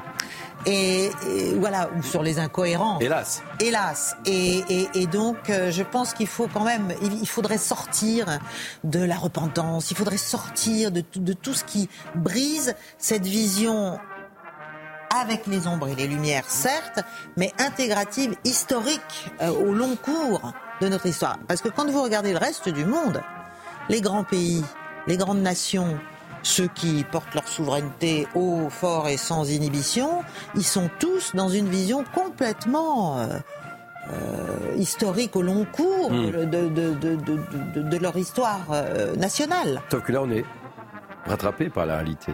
Mais justement. Des conflits, ce que je disais en, débutant cette émission spéciale avec ce qui se passe en Ukraine, avec la Russie, ce qui se passe sur la bande de, Gaza. voilà, on, est Oui, justement, mais si vous prenez n'importe quel pays sur la planète, son histoire n'a pas été euh, euh, le panache euh, d'un cheval blanc, n'est-ce pas Non, c'est pas vrai. Tout le monde a des ombres et des lumières et des choses terrifiantes et des choses qui aujourd'hui sont inaudibles alors qu'à l'époque elles paraissaient normales. Et bon, bref. Donc, ce qu'il faut, c'est arriver à, transcender un peu tout ça pour porter un discours justement et la flamme du soldat inconnu, tous les morts de la France, etc. C'est vrai, c'est ça qu'on doit faire beaucoup plus que de mettre sans arrêt le doigt sur euh, nos crimes, nos fautes, euh, nos... Euh, mm. je sais pas, je pense au colonialisme, etc. Il faut aussi arrêter avec l'anachronisme permanent, c'est-à-dire on, euh, voilà, il fut une époque où, oui, on colonisait euh, d'autres euh, d'autres mmh, États, mmh. d'autres nations, et la Troisième République a été, j'allais dire, au cœur de, cette aventure coloniale. bon, ben voilà, c'est ainsi, c'est comme ça. On va pas passer maintenant encore un siècle à, à battre notre coulpe sur cette partie-là de l'histoire de France. Et je pense que ça, ce serait beaucoup plus constructeur, parce que sinon, c'est sans arrêt proposer des, des petits coins, enfoncer des hmm. petits coins nous-mêmes, nous-mêmes dans notre histoire, et les proposer naturellement à l'instrumentalisation des uns et des autres. Karim Zeribi et euh, Pierre Conesa. Non, mais moi je partage effectivement l'idée que toute nation a ses ombres et ses lumières. Toute nation, il n'y en a pas une qui a une histoire uniquement lumineuse. ensuite, moi je suis fier d'être français. Bah je suis pas fier de l'esclavage, je suis pas fier de la période coloniale, je suis pas fier de la collaboration, mais je suis fier d'être français. Mhm. Ça m'empêche pas d'être fier d'être français, parce que nous avons, à côté de, de ces séquences de l'histoire dont je ne suis pas fier, des, des, des, des moments aussi lumineux où nous avons pesé sur le monde donc pour influencer avec nos valeurs, avec nos principes. La République française aujourd'hui au XXIe siècle, moi j'en suis fier. C'est la mienne. Je veux dire, je me l'approprie. On a des valeurs universelles qui sont enviées dans le monde. Donc, je veux dire, à un moment donné, il faut aussi effectivement savoir reconnaître qu'on a des pages sombres, les regarder en face, mais derrière, mettre l'accent aussi sur ce que nous avons de positif. Et Dieu sait que nous avons des éléments positifs relatifs à notre histoire, à, euh, notre identité, à notre culture. Euh, et, et tous les Français, quelle que soit leur origine, quelle que soit leur, leur croyance religieuse, peuvent s'approprier cette dimension-là. Et il faut que nous le fassions. Parce qu'on a besoin de ciment dans la société française. On n'a pas une haine, on a des haines qui se matérialisent et qui se font face. Moi, je suis très inquiet. Euh, J'entends ce que vous dites, et vous avez raison de le dire. Mais on n'a pas su tirer les enseignements du passé. Regardez ce qui se passe et, et, et, ce que nous vivons actuellement. Mais, mais vous avez raison sur le fond. Oui, mais quand, on, quand, mais quand on voit je disais, c'est intéressant euh, que tout le monde n'était pas prêt à donner sa vie euh, de, pour la France. Euh, très sincèrement, je pense que la question qui doit se poser aujourd'hui dans notre jeunesse, c'est pour quelle cause ils sont prêts à mourir. C'est la cause. C'est pas simplement l'idée de la France. Si nous partions dans un conflit injuste, bon nombre de Français ne seraient pas prêts à donner leur vie. Et je peux le comprendre. Si nous partons sur une démarche de, justice, euh, de que, alors là, vous aurez énormément de Français de toute origine qui seront prêts à défendre nos couleurs nationales. Et donc, c'est bien ça mm. qu'il faut regarder aujourd'hui. C'est quel est le sens euh, que l'on donne à un engagement? Est-ce que c'est un sens pour la justice? Est-ce que c'est un sens pour, pour, je dirais, pour l'autodétermination des peuples, pour la liberté euh, euh des uns et des autres, pour la protection des populations civiles, des uns et des autres? C'est cette idée que l'on se fait de la France. La France est grande parce qu'elle porte des, valeurs qui la dépassent. Et, ça, il faut qu'on remette ça au bout du jour. Parce que c'est absolument nécessaire dans le, chaos euh, que nous sommes en train de vivre à, l'échelle planétaire. Pierre Conesa. Euh, le modèle intégratif, si vous voulez, c'est très bien. C'est très bien. C'est très généreux. Bon, ça marchait mieux quand on était dans la guerre froide parce que les gens qu'on accueillait, c'était des opposants à l'Union soviétique. À partir du moment où on conçoit le droit d'asile comme une espèce de protection contre tout individu persécuté par son gouvernement, qui est la définition juridique, on a accueilli pendant les années sombres en Algérie des combattants des GIA, les groupes islamiques armés, c'est-à-dire ceux qui massacraient des, villages. Et euh, comme ils étaient juridiquement, ils avaient droit d'asile, quand les Algériens nous ont demandé leur entrée, on disait Ah ben non, jurisprudence européenne, on ne peut pas envoyer quelqu'un dans un pays où il risque d'être maltraité. Hmm. Donc on est dans cette situation extraordinaire dans laquelle aujourd'hui, si vous êtes un, terroriste, condamné, expulsable par le juge français, inexpulsable au, titre du droit européen, vous êtes à la charge de la République, c'est-à-dire vous êtes logé, nourri, blanchi, vous êtes mieux traité qu'un SDF français, qui n'a droit qu'au RSA. Donc si vous voulez, j'arrête, mais en matière d'intégration, non. Il y a un moment où le droit d'asile ne peut pas être conçu comme il l'est aujourd'hui. Et donc, regardez les deux derniers épisodes, encore une fois, un Tchétchène et un Ingouche. Le Tchétchène, on l'a pris, j'en ai parlé avec les gens du CNDA. Le Tchétchène, on l'a pris parce que vous savez, les Tchétchènes, ils sont massacrés par les Russes, etc. Mais les Tchétchènes sont le deuxième groupe chez Daesh. Bon. On n'a pas pensé qu'un Tchétchène pouvait être un radical. Or, c'est ce qu'on a vécu. Et mmh. les c'est exactement pareil. Ils sont passés par l'école républicaine, ça n'a pas marché. Donc, le droit d'asile doit être revu de manière extrêmement stricte. Et c'est pas très intégratif, mais en tout cas, ça protège la population française. C'est d'autant plus important ce qui vient d'être dit. C'est que euh, ça éviterait la confusion avec euh, l'immense majorité des immigrés dans notre pays qui respectent les principes et les lois de la République, qui sont utiles à notre pays euh, euh, et qui posent aucun problème. Parce qu'on ne traite pas les sujets qui viennent d'être évoqués, donc avec la fermeté euh, qu'il qui, exige, alors effectivement on ouvre la, porte à toutes les confusions possibles. Et donc il faut effectivement qu'on revienne à, redéfinir des principes clairs, forts, puissants, fermes. et ça ne veut pas dire que nous allons nous replier sur nous-mêmes. Pas du tout. Ça veut dire que nous allons nous protéger et que nous vivrons mieux ensemble parce que nous aurons posé ces règles qui aujourd'hui ne sont pas toujours claires. Et, ça a été dit très clairement. Je veux dire, ce que nous avons vécu comme drame là, on aurait pu l'éviter. Mais il faut qu'on revienne un certain nombre de, je dirais, de notre manière de faire, d'accueillir la paire de noirs en Algérie, les dix années noires en Algérie de terrorisme. Permettez-moi de vous dire que les Algériens, ils l'ont vécu au, plus profond de leur chair. Et quand euh, on a été capable d'accueillir des gens qui ont commis euh, des, des choses abominables là-bas, il y a de quoi s'interroger, quoi. On marche sur la tête. La famille Mogouchkov, vous savez, la famille de l'assassin de Dominique Bernard, devait être expulsée. Le père avait été expulsé, la famille devait être expulsée. Or, manifestation d'organisation des droits de l'homme. C'était à Rennes. C'était à Rennes à l'époque. Qui s'y oppose. Finalement, le préfet recule. Hmm. Bah, finalement, le jeune a eu le droit d'assassiner un professeur grâce à hmm. cette protection. On en a parlé longuement sur ce plateau. Pourquoi je dis ça? Parce que, si vous voulez, même du côté des droits de l'homiste, aucune ne s'est excusée aucune ne s'est excusée pour dire que nous avons défendu une cause indéfendable. Parce qu'elles se sont posées comme conscience morale, et en tant que conscience morale, on ne va pas leur faire des reproches. Donc vous voyez qu'on est obligé aujourd'hui de refaire un audit qui va aller loin et qui va déranger beaucoup de monde. Je pourrais vous citer d'autres exemples. Pour les cas du CNDA, pourquoi ils ont refusé le, le Tchétchène? Parce que les types apprennent avec des ONG à faire le discours. Vous allez dire ça, vous allez dire ça, vous ça. Mais comme les gens du CNDA, de la Cour nationale du droit d'asile, ne sont pas idiots, ils leur disent Bon, alors où était votre village? Oui, mais alors qu'est-ce qui s'est passé? Il n'y a pas eu de combat là-bas. Mhm. Et donc, finalement, quand le type s'écroule parce que finalement il a appris juste le texte, eh ben on lui refuse. Ah oui, mais on le refuse, mais on ne va pas le réexpédier quand même. Vous voyez ce que je veux dire? Donc il y a des contradictions dont il faut sortir. Général euh, Jean-Marc Maril. En fait, je voudrais réfléchir sur, sur la façon dont notre société font les héros. En fait, jusqu'à une période relativement récente, le héros, c'était un guerrier, c'était un grand philosophe, c'était quelqu'un qui apportait quelque chose à la nation et qui était mis en valeur. Aujourd'hui, le héros, c'est la victime. Et le fait qu'on victimise et qu'on voit des gens qui se battent pour se déclarer victime. Moi, je suis victime. Et ça devient une sorte de référence. Or, ça, c'est une inversion des valeurs. On doit avoir des héros, on doit, et on doit pas. On doit prendre en compte les victimes, leur détresse, etc. Mais il ne faut pas les héroïser. Ce qu'il faut héroïser, c'est le courage.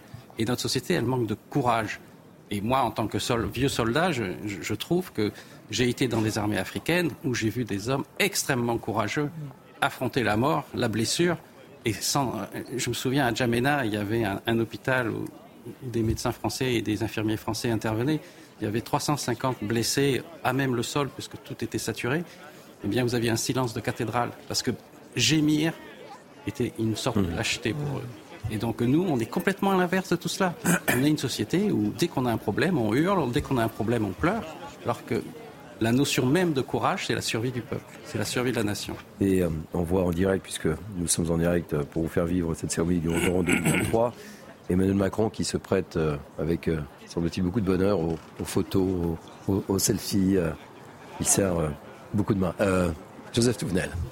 Euh, oui, il est dans son rôle de président de la République. Il est dans son rôle de président de la République, mais nous sommes en direct, vous le vivez en direct sur CNews et c'est important de commenter et je regarde, je vous écoute avec une grande attention, mais je regarde également avec une grande attention ce qui se passe sur nos écrans.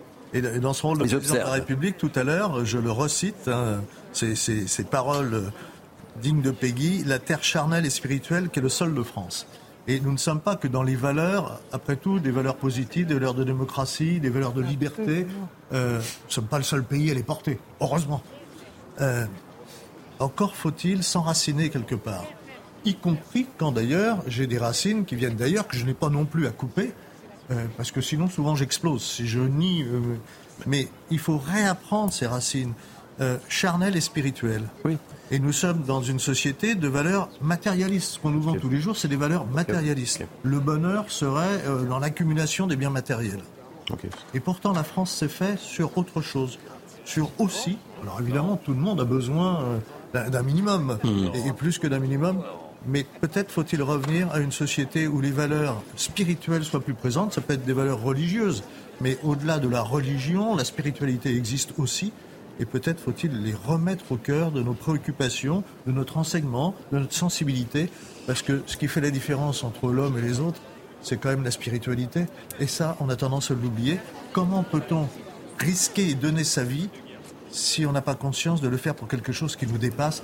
Ça a été dit tout à l'heure, le terme de transcendance. Et sans doute que notre société, faut-il retrouver de la transcendance, ce qui amène au courage, à la fois physique, qui est peut-être le plus facile, parce que le plus grand courage est sans doute moral. C'est-à-dire quelquefois aller à contre-courant de la vague hum. euh, des modes et de ceux qui font les modes. Il y a plein de, de vœux pieux dans, dans, vos propos, mon cher parce que je suis Joseph Touvenel. et c'est pour ça qu'il est important que vous soyez sur nos, sur nos plateaux. Mais On s'entend. Quand, vous entendent, quand vous entendent, malheureusement, c'est le message a du mal à passer parfois. Hein. Général euh, Jean-Marc Marine. pour compléter ce qui vient d'être dit, nous, euh, lorsqu'on accueille des jeunes soldats et qui ont fait leur, ce qu'on appelait anciennement les classes, il y a tout un rituel autour du drapeau, autour de la salle d'odeur, autour de nos musées d'armes, où on cherche à inscrire le soldat qui vient de rejoindre ses rangs, on lui a remis sa fourragère lorsque le régiment en a un, pour qu'il s'inscrive dans la lignée de ses anciens. Et, les anciens combattants du régiment, jeunes et vieux, euh, sont là pour l'accompagner et pour euh, lui transmettre le flambeau, le relais. Et cette euh, transmission, elle se fait vraiment par des images très fortes qui sont liées euh, au combat qu'a mené le régiment et ce que représente le drapeau pour le régiment. Allez, on poursuit le, débat et, le commentaire sur cette onzième, sur cette cérémonie du, 11 novembre. On va retrouver tout de suite et à nouveau Thomas Bonnet et, Pierre-François Altermat qui nous font vivre depuis alors, on va peut-être écouter cet échange aussi. Est-ce qu'on est le perçoit ou pas euh, Non, oui. Est-ce qu'on entend l'échange d'Emmanuel Macron J'ai entendu Israël. On n'entend pas, c'est trop loin. Donc on va retrouver Thomas, euh, Thomas Bonnet et Pierre-François Altermat. Euh, Thomas, quelle est, quelle est l'ambiance sur place, place de, place de l'Étoile?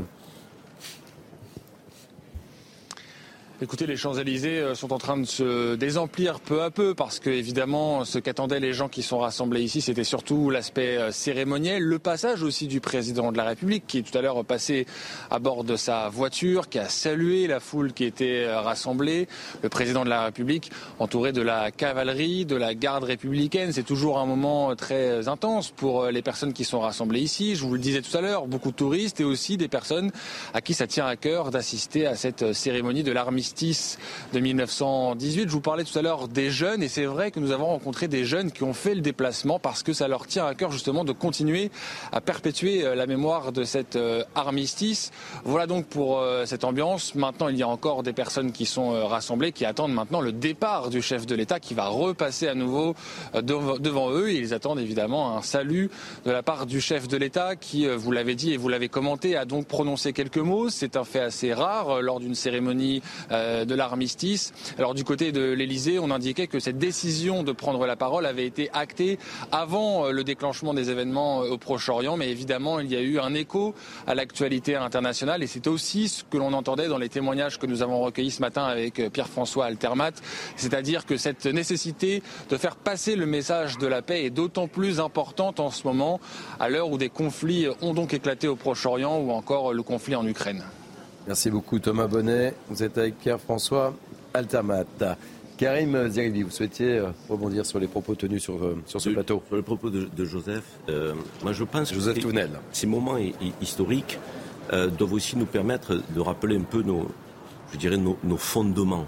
Je veux dire, être fier d'être français, ça n'est pas incompatible avec être fier de ses origines ou de l'histoire de ses parents. Hmm. C'est important de le dire, parce que beaucoup dans notre jeunesse pensent qu'il faut faire un choix. Non. Fier d'être français, fier de ses origines. Ça a été mon cas toute ma vie. Peut-être parce que je suis né entre deux grand-mères, une qui s'appelait Fatima, l'autre qui s'appelait Hélène, donc une musulmane, une catholique. Mais j'ai baigné dans cette compatibilité. Et je pense qu'il faut qu'on le diffuse à notre jeunesse, qui aujourd'hui, euh, euh, parfois euh, d'origine diverse. Deuxièmement, la laïcité. C'est fondamental, la laïcité. Qu'est-ce que les principes de la laïcité sont beaux? Sont forts, sont puissants, sont enviés. Mais la laïcité, ça n'est pas une religion de plus. Et ça ne doit pas s'opposer aux religions et, aux spiritualités. Et ce que dit Joseph est, fondamental.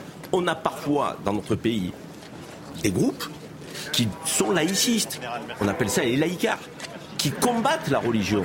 Or, chacun peut trouver effectivement son épanouissement, son harmonie dans son creuset spirituel à partir du moment où c'est dans le respect des valeurs de la République et des principes de la laïcité. Donc c'est important aussi de rappeler que la laïcité n'est pas une opposition aux religions ou une religion de plus. Et puis dernier point, la transcendance.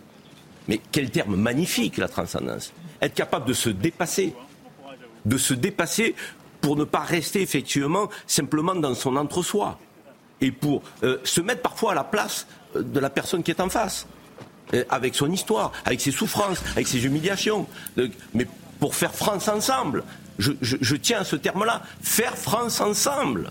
Il nous faut aujourd'hui trouver les ingrédients pour refaire France ensemble à partir d'un patriotisme républicain à la française, qui doit permettre à tout un chacun de trouver sa place dans notre grand et beau pays. C'est le défi qui se présente à nos politiques. Et nos politiques, me semble-t-il aujourd'hui, on y viendra peut-être, sont à l'opposé de ce défi parce qu'ils baignent dans les divisions, dans l'électoralisme, en permanence. Leur aspiration, ce n'est pas de réunir les Français, c'est de jouer sur les divisions avec des clientèles électorales qu'ils veulent draguer ici ou là. Donc il faut sortir de cette petite politique pour aller vers une politique d'intérêt général. Moi, j'ai été chevènementiste à une époque. Et ça a été mon école de pensée. Et je trouve qu'aujourd'hui, on a bien besoin d'avoir des républicains de droite, de gauche et du centre pour dire effectivement que la République doit nous permettre aussi de nous transcender dans les moments les plus difficiles.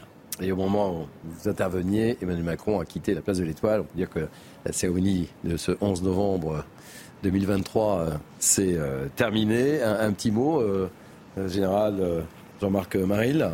je trouve que le discours du président lui-même résume parfaitement ce que doit être un 11 novembre et le message que le 11 novembre doit transmettre aux jeunes générations. Et je trouve que c'était une très belle cérémonie. Les aspects historiques sont, lointains parce que ça n'intéresse plus, plus grand monde. Mais cet aspect historique. Ah, mais il y avait des jeunes, ce que disait euh, Thomas Bonnet, c'est important quand même. oui, des jeunes étaient présents, euh, en général. Mais j'ai enseigné de temps en temps en faculté et j'ai quand même été très très surpris avec des étudiants qui étaient en, quatrième ou cinquième année qu'ils avaient des trous dans la raquette dans leur connaissance historique de l'histoire de France. Non, vous me surprenez. Mais oui. Et donc, on en débat beaucoup. Joseph Touvenel, qui est un fidèle de notre émission, c'est une source de débat. Mais euh, là, ce, que, est impressionnant sur, euh, sur la flamme, sur le 11 novembre, c'est dans une société qui est celle de l'immédiateté du zapping, c'est la continuité. Eh un siècle que cette flamme est là, est ranimée tous les soirs, et ça a été rappelé, y compris sous l'invasion euh, allemande et nazie. D'ailleurs, je pense que ceux qui ont défilé le, étaient plus allemands que nazis. c'est pour ça qu'ils ont respecté, en tant qu'anciens combattants, cette flamme qui est la flamme des anciens combattants. Mais c'est très beau de voir que pendant un siècle, tous les soirs, à 18h, place de l'Étoile, on vient ranimer la flamme. C'est peut-être ce, flambeau entre générations qu'il faut continuer à passer et transmettre aux autres pour transmettre ce qu'est notre pays. Alors, euh, général euh, Jean-Marc Maril, ce qui est important, Thomas l'évoquait aussi, hein, c'est une, une, première, c'est qu'en fait, pour la première fois, il y aura une veillée patriotique à 18h30 ce soir. Oui. C'est pas un hasard. Non, c'est pas un hasard. En fait, je pense. Une veillée, patriotique, euh, je vous disais, euh, Pierre Conesa. Je pense qu'ils ont pris conscience que, justement, le patriotisme est la voie pour que la France euh, retrouve une cohérence nationale. Et, et c'est un début, et je pense qu'effectivement, c'est un excellent choix d'avoir fait ça. Mais c'est un long chemin qui s'ouvre devant nous. Long chemin, oui, je le note. Pierre Conesa. Je voudrais revenir sur le, la façon dont chacune des grandes civilisations, notamment démocratiques, ont traité la question des anciens combattants. Bon, vous savez que Napoléon lui crée les invalides, mais enfin, avec le nombre de morts qu'il avait fait, il n'y a pas assez de place pour ça. Mais il, n'empêche qu'on continue à valoriser Napoléon comme le grand chef de guerre, etc. Bon, quand vous allez hors d'Europe, si vous voulez, pour eux, c'est pas tout à fait le grand chef de guerre qu'on. Mais ça fait rien. Ça veut dire que notre mythologie, notre mythologie, on l'entretient, si vous voulez, évidemment. Bon. Deuxième chose, c'est la France qui va créer le problème, enfin je veux dire, qui va essayer de gérer la question des anciens combattants après 14-18. Pourquoi? Parce qu'évidemment, le nombre de morts fait que, etc. Mais vous allez en Grande-Bretagne, vous allez aux États-Unis, il n'y a pas de ministère des anciens combattants. Les Anglais, les anciens combattants anglais ne vivent que grâce aux puppies, vous savez, c'est le bleu qu'on achète, etc. Vous dites, mais attendez, il y a quand même eu plus de morts en Angleterre qu'il y en a eu en France, etc. Donc, voyez le rapport aux anciens combattants. Pour nous, le deuxième épisode qui marque, c'est le rôle qu'ont joué ces fameux anciens combattants au moment de l'entre-deux-guerres. C'est-à-dire au moment où ils disaient, vous voyez, nous avons souffert, nous avons droit leur positionnement politique, rappelez-vous, notamment contre le Front populaire, etc. Donc il y a quelque chose qui est une spécificité française sur la manière de gérer la question des anciens combattants. maintenant, évidemment, moi je continue à penser que c'est l'épreuve qui révèle les gens, c'est pas les sondages. Mmh. Si on leur dit est-ce que vous êtes prêts à mourir pour votre pays, euh, attendez, euh, excusez-moi, de quoi vous parlez Je veux dire, la question c'est pas ça, la question c'est devant l'épreuve que ça se présente. Hein. Mmh. Donc je n'accorde pas trop d'importance à ces, à ces genres de sondages. On me poserait la question, je dirais non, bien évidemment, est-ce que vous êtes prêts à mourir oui, je veux dire le côté un peu surréaliste de la question. Sûr. Euh, Jean-Marc euh, général. Vous savez que je suis un, spécialiste de l'histoire révolutionnaire et impériale. D'ailleurs, j'ai remontré votre, votre livre, puisque tout à l'heure, je n'ai pas eu l'occasion de le faire, j'en ai parlé. Euh, histoire des guerres révolutionnaires et impériales, Jean-Marc. Maril, je le montre à l'écran. Merci beaucoup. Voilà, vos éditions euh, Nouveau Monde. Alors, pour qu'il n'y ait pas de jaloux, évidemment. Sans quoi, je vois Pierre Conesa me regarder en disant Moi aussi, j'ai un livre. Alors, je le montre. Notre type d'ennemi, là. Est-ce si grave Mais je vous le montre. État des lieux du salafisme en France et du séparatisme au, terrorisme. Je montre également euh, Pierre Conesa et euh, le général Jean-Marc Baril. Je montre les deux en même temps. Comme ça, il n'y aura pas de jaloux. Voilà. Hop. Et donc, euh, mon général. Évidemment, sur ce plateau, les habitués le savent. Tout le monde a la parole, le temps est respecté, le temps de parole aussi. Alors, je voudrais... Le temps d'exposition des livres aussi. Un climat très apaisé. Voilà, mais c'est important. C'est important. Ça caractérise Thierry. Ah, c'est gentil. Je voudrais faire sans aucune attaque, mais juste un petit, euh, un petit retour sur l'histoire. C'est que Napoléon a hérité, même les, les, les professeurs marxistes que j'ai connus, comme M. Soboul quand j'étais étudiant, le disaient, il a hérité de ce qu'on appelle la guerre perpétuelle. C'est-à-dire que lorsqu'il devient premier consul, vous avez toute la Belgique, la Hollande qui est occupée par les troupes françaises, vous avez l'Italie qui est occupée par les troupes françaises, vous avez l'Égypte, bon c'est Bonaparte qui l'a conquis, mais sur l'ordre du, directoire. Et donc euh, l'armée française est expansionniste par la République. Et toutes les tentatives de paix qu'il a tenté de faire, ça a toujours échoué parce qu'il y a la volonté de faire disparaître ce mauvais exemple qu'est la notion d'égalité des citoyens et qu'il ne fallait pas que ces idées se propagent. Et alors, en faisant la guerre, C'est un peu comme ce fait Israël. Israël, lorsqu'il est né en, 1948, il y a eu une première guerre, ils ont conquis des territoires, ils se sont donné une profondeur euh, stratégique. Ben, la France, elle a fait euh, sa profondeur stratégique en, bon, j'ai gagné une guerre, mais qu'est-ce que je vais récupérer de cette guerre, des morts que j'ai eues? C'est ça l'histoire de Napoléon plus qu'autre chose. Après, vous avez deux grosses erreurs, c'est la guerre d'Espagne et puis c'est la campagne de Russie. Mais au-delà de tout ça, il y a toujours une recherche de la paix. C'est pas un vat en guerre qui veut tuer pour hmm. tuer.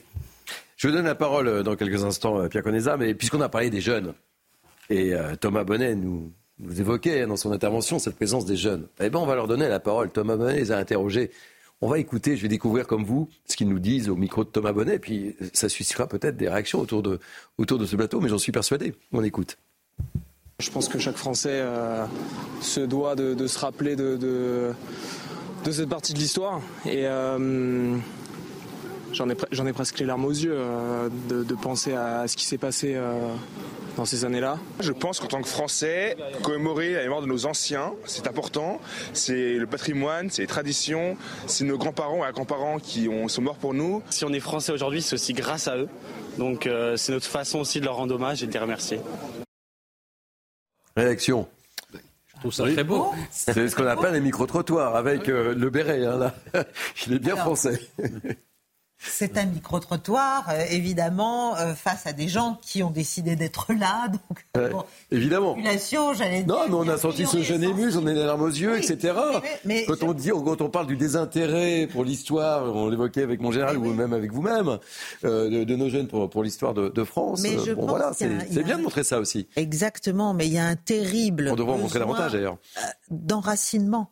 Il y a un besoin justement de de quelque chose de, vécu, de profond euh, pour toute une partie de la jeunesse qui sent bien aussi que le pays euh, part un peu à volo, et que et que et que le rassemblement est une nécessité. C'est pas c'est pas seulement pour les vieux croumirs le rassemblement. C'est c'est les vieux les vieux quoi vous dites les, les, oui. les vieux croumirs. je vois je vois le général qui va quitter le plateau là. Hein, non pas du tout. Il comprend très bien. Il comprend très bien. C'est un terme un peu bon un peu militaire Un peu... Oui oui oui oui oui. Je comprends. Euh, donc c'est pas simplement pour les vieux. Euh, c'est je pense que notre jeunesse a, un grand, un immense besoin euh, de se sentir partie de quelque mm. chose, de retrouver des valeurs, de retrouver des raisons d'être, et aussi d'une loyauté. Et, de pouvoir se dire enraciné, de pouvoir. C'est quelque chose de très important et c'est quelque chose qui se voit d'ailleurs, euh, pas seulement en France, qui se voit dans un certain nombre de peuples, où on, voit bien que les pays qui arrivent à à redynamiser mm. cette idée de souveraineté et ça se passe très très bien entre guillemets, c'est-à-dire c'est très bon à la fois pour les pays et pour les populations. Ça leur donne une cohérence, ça leur donne une résilience, ça leur donne une capacité de résistance aux attaques et aux, et aux ferments de division. Ça leur donne... Mm. Parce que c'est ça. Tout à l'heure, on parlait de, euh, des ombres et des lumières et vous mm. disiez mais oui, mais ça a échoué. Mais oui, mais précisément parce qu'on parce qu'on a passé notre temps dans un espèce d'auto... Euh, une auto-flagellation. Oui, on a souvent dit plus jamais ça, plus jamais ça, plus jamais ça. Oui, ben on a, non, mais on n'arrête pas. Après, euh, la guerre, la guerre, c'est la, la, guerre, c'est la matière première euh, entre guillemets. Polémos, il est au centre mm. un peu du système humain, hein, mm. quoi qu'on quoi qu'on pense. Ben hein, voilà. qu'on élève le, dé, on élève le débat dans cette dans ce week Joseph Touvenel, petite réaction sur cette intervention des, des, jeunes, ça vous fait plaisir, vous? Euh, Oui, et puis il faut leur rappeler, il faut leur apprendre, et peut-être que ceux qui sont là en ont conscience que la guerre, c'est toujours quelque chose d'abominable. Euh, la guerre de 14-18, c'était une espèce de guerre civile européenne qui a fait des millions et des millions de morts. Euh, donc attention à, essayer toujours d'éviter l'engrenage de la guerre. Pour ça, ça passe par la diplomatie. Mais en même temps, c'est mon côté macronien. Mais on voit les limites de la diplomatie dans le conflit actuel. Absolument, hein. mais Bismarck si disait quelque chose avec les situations entre le Hamas et Israël, c'est un peu compliqué. Bismarck appelait à la diplomatie, mais rappelait une chose en, disant euh, la diplomatie sans les armées, c'est un peu comme un concert sans les instruments. Et donc, il faut savoir gérer les autres. Il ne faut pas. Civis pacem parabellum. Pour vivre en paix, vivons armés. Il ne faut pas se désarmer. Et militairement, euh, matériellement, et moralement, si on veut conserver la paix. Oui, mais la paix à tout prix, on l'a vu avec Munich, on l'a vu avec la montée d'Hitler. On, s'est rentré euh, en Allemagne lorsqu'il y a eu la remilitarisation du Rhin qui était interdit par le traité de Versailles. Euh, les ordres qu'avait donné Hitler, c'est si les Français bougent, vous faites demi-tour. Mhm. Et donc, mais on a eu peur. On a eu peur parce qu'on avait constitué une armée défensive avec euh, une théorie euh, s'appuyant sur la ligne Maginot, etc. Et donc, lorsqu'on a posé la question de, savoir comment nous pouvions réagir, le, général français a dit il faut faire une mobilisation générale. Et l'autre, le président du Conseil, a dit mais vous vous, présentez à, six semaines des élections. Vous voyez que l'importance du politicien, je ne dis pas du politique, du politicien dans ses jugements, est toujours lié, quelquefois, ou est souvent lié à un intérêt partisan, électoraliste, qui fait qu'on ne sait pas donner la bonne réponse. C'est le problème, c'est qu'on a pas, on a de moins en moins d'hommes d'État. Mais je dirais que la paix et le pacifisme, c'est deux choses différentes. Hein, on peut aimer la paix, rechercher la paix, sans être un pacifiste euh, mmh. naïf euh, qui veut la paix pour la paix. Ça ne sert à rien, ça. En revanche, je crois que le principal ennemi de la paix, c'est quand même l'injustice, un, et le manichéisme, le refus de traiter les problèmes, euh, la volonté de toujours simplifier les situations et, se mettre dans des oppositions morales qui sont forcément réductrices, forcément on peut faire ce qu'on veut. Avoir, bon. Et en fait, tout ça, ça sert surtout le cynisme. Donc je dirais que, enfin, on va pas, voilà, faire un grand débat euh, doctrinal, mais, euh, mais, mais, mais la paix n'est pas le pacifisme. Donc effectivement, si vis pacem parabellum, mais après, on n'est pas obligé de devenir belliciste pour autant. Voilà. Pierre, Pierre Codeza et Karim Zeribi. Après, je veux poser une petite question sur. Euh, L'armistice a été signé dans un wagon. On va faire un petit cours d'histoire. Oui. Expliquer à nos jeunes téléspectateurs. On va faire un peu de pédagogie, si vous le voulez bien, mon général. Euh, vous m'autorisez Oui, bien sûr. Évidemment. Bien sûr. C'est la vocation également de News. Allez, on poursuit, le, on poursuit le débat. Mais on fera un petit cours d'histoire quand même. C'est important, parce qu'on ne l'a pas rappelé. Euh, pensez qu'il y a une variable qui change complètement le paysage stratégique aujourd'hui, c'est le nucléaire. Le seul moment où effectivement la diplomatie l'emporte sur la politique munichoise, c'est la crise de Cuba. Vous souvenez C'était là, on avait où on faisait la guerre et si ça ne pouvait être que nucléaire. Et finalement, on va se mettre à la table des négociations et on va faire les traités de limitation des armes nucléaires, etc. Donc, si vous voulez, l'idée que la diplomatie puisse résoudre un certain nombre de questions, oui, dans les conditions qu'il faut bien définir avant. Là où on est face à un problème, c'est que l'essentiel des guerres que nous avons menées, nous, avant, disons, grosso modo, l'écroulement de l'URSS, étaient des guerres intra-françaises puisque c'était des guerres de décolonisation. Donc que la guerre n'ait pas eu une bonne odeur, si vous voulez, dans la jeunesse, on mm. peut le concevoir. Hein, il faut aussi reprendre ça. Ça ne veut pas dire que si demain, effectivement, la guerre se profilait en Europe, on n'aurait pas effectivement une possibilité, une, levée de gens, si vous voulez, qui accepteraient de se battre pour défendre ce modèle. Donc sur le fond, dernière chose, je ferai remarquer, le fils de Madame Imziaten était un soldat de l'armée française et il a été tué parce que on a considéré que c'était un mauvais musulman. Donc ça, il faut le garder à l'esprit. Parce que ce modèle-là, si vous voulez, cette femme est assez extraordinaire. Elle continue à se battre dans les banlieues mhm. pour expliquer que la violence est un mauvais choix.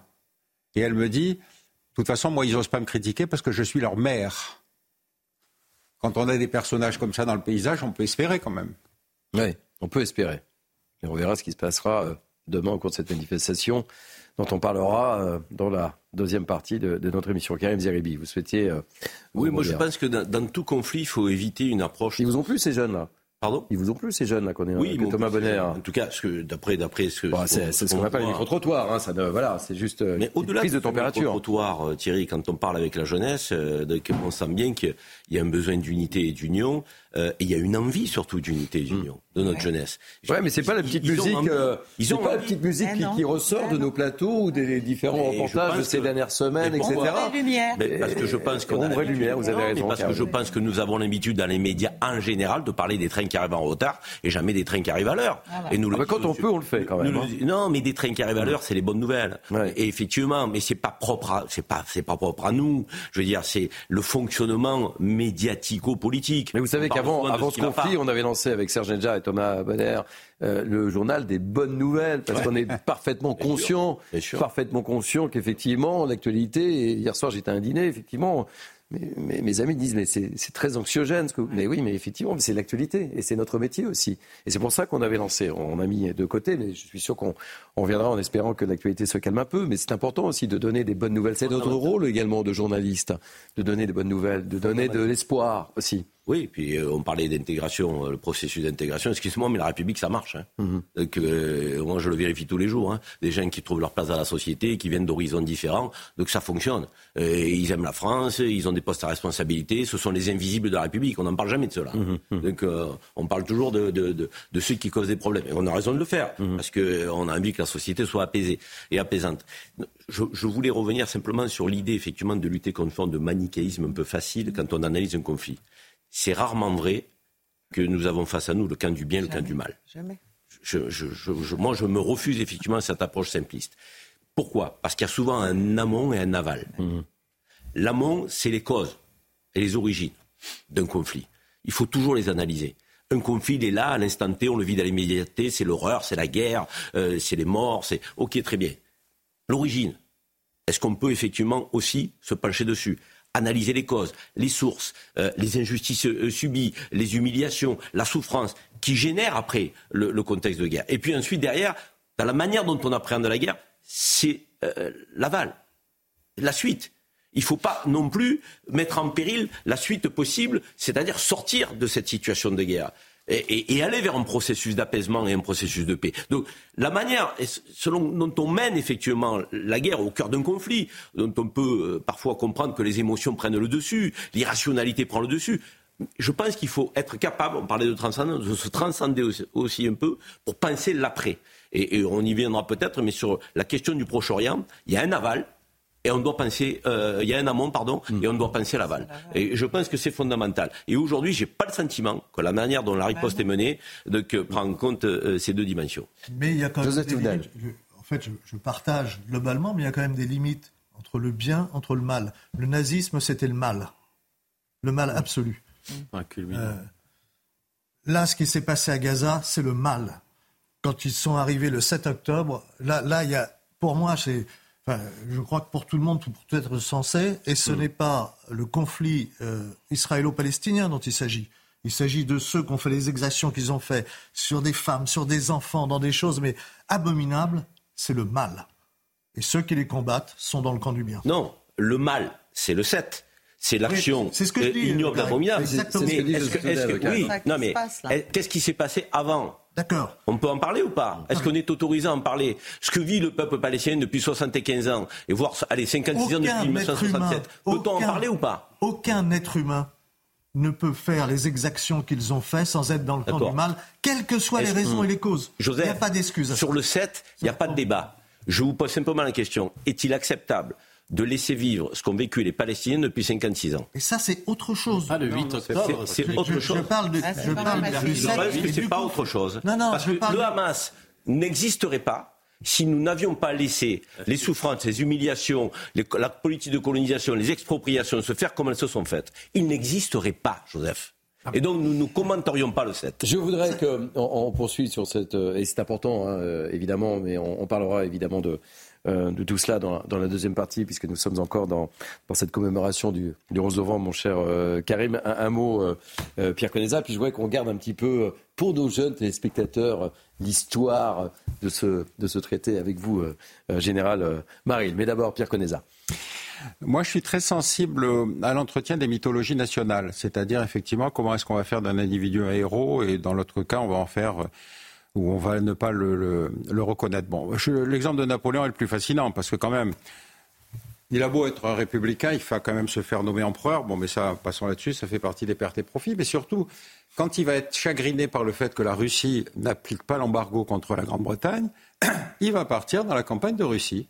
La campagne de Russie, c'est-à-dire que les types vont se taper 3000 km à pied et avec des chaussures en carton, hein, pour ensuite arriver à Moscou, pour être obligé de revenir pendant l'hiver. Bilan, 600 000 morts. Bah, écoutez, sur le fond, moi je trouve que le personnage ne mérite pas vraiment le, le culte qu'on lui voue.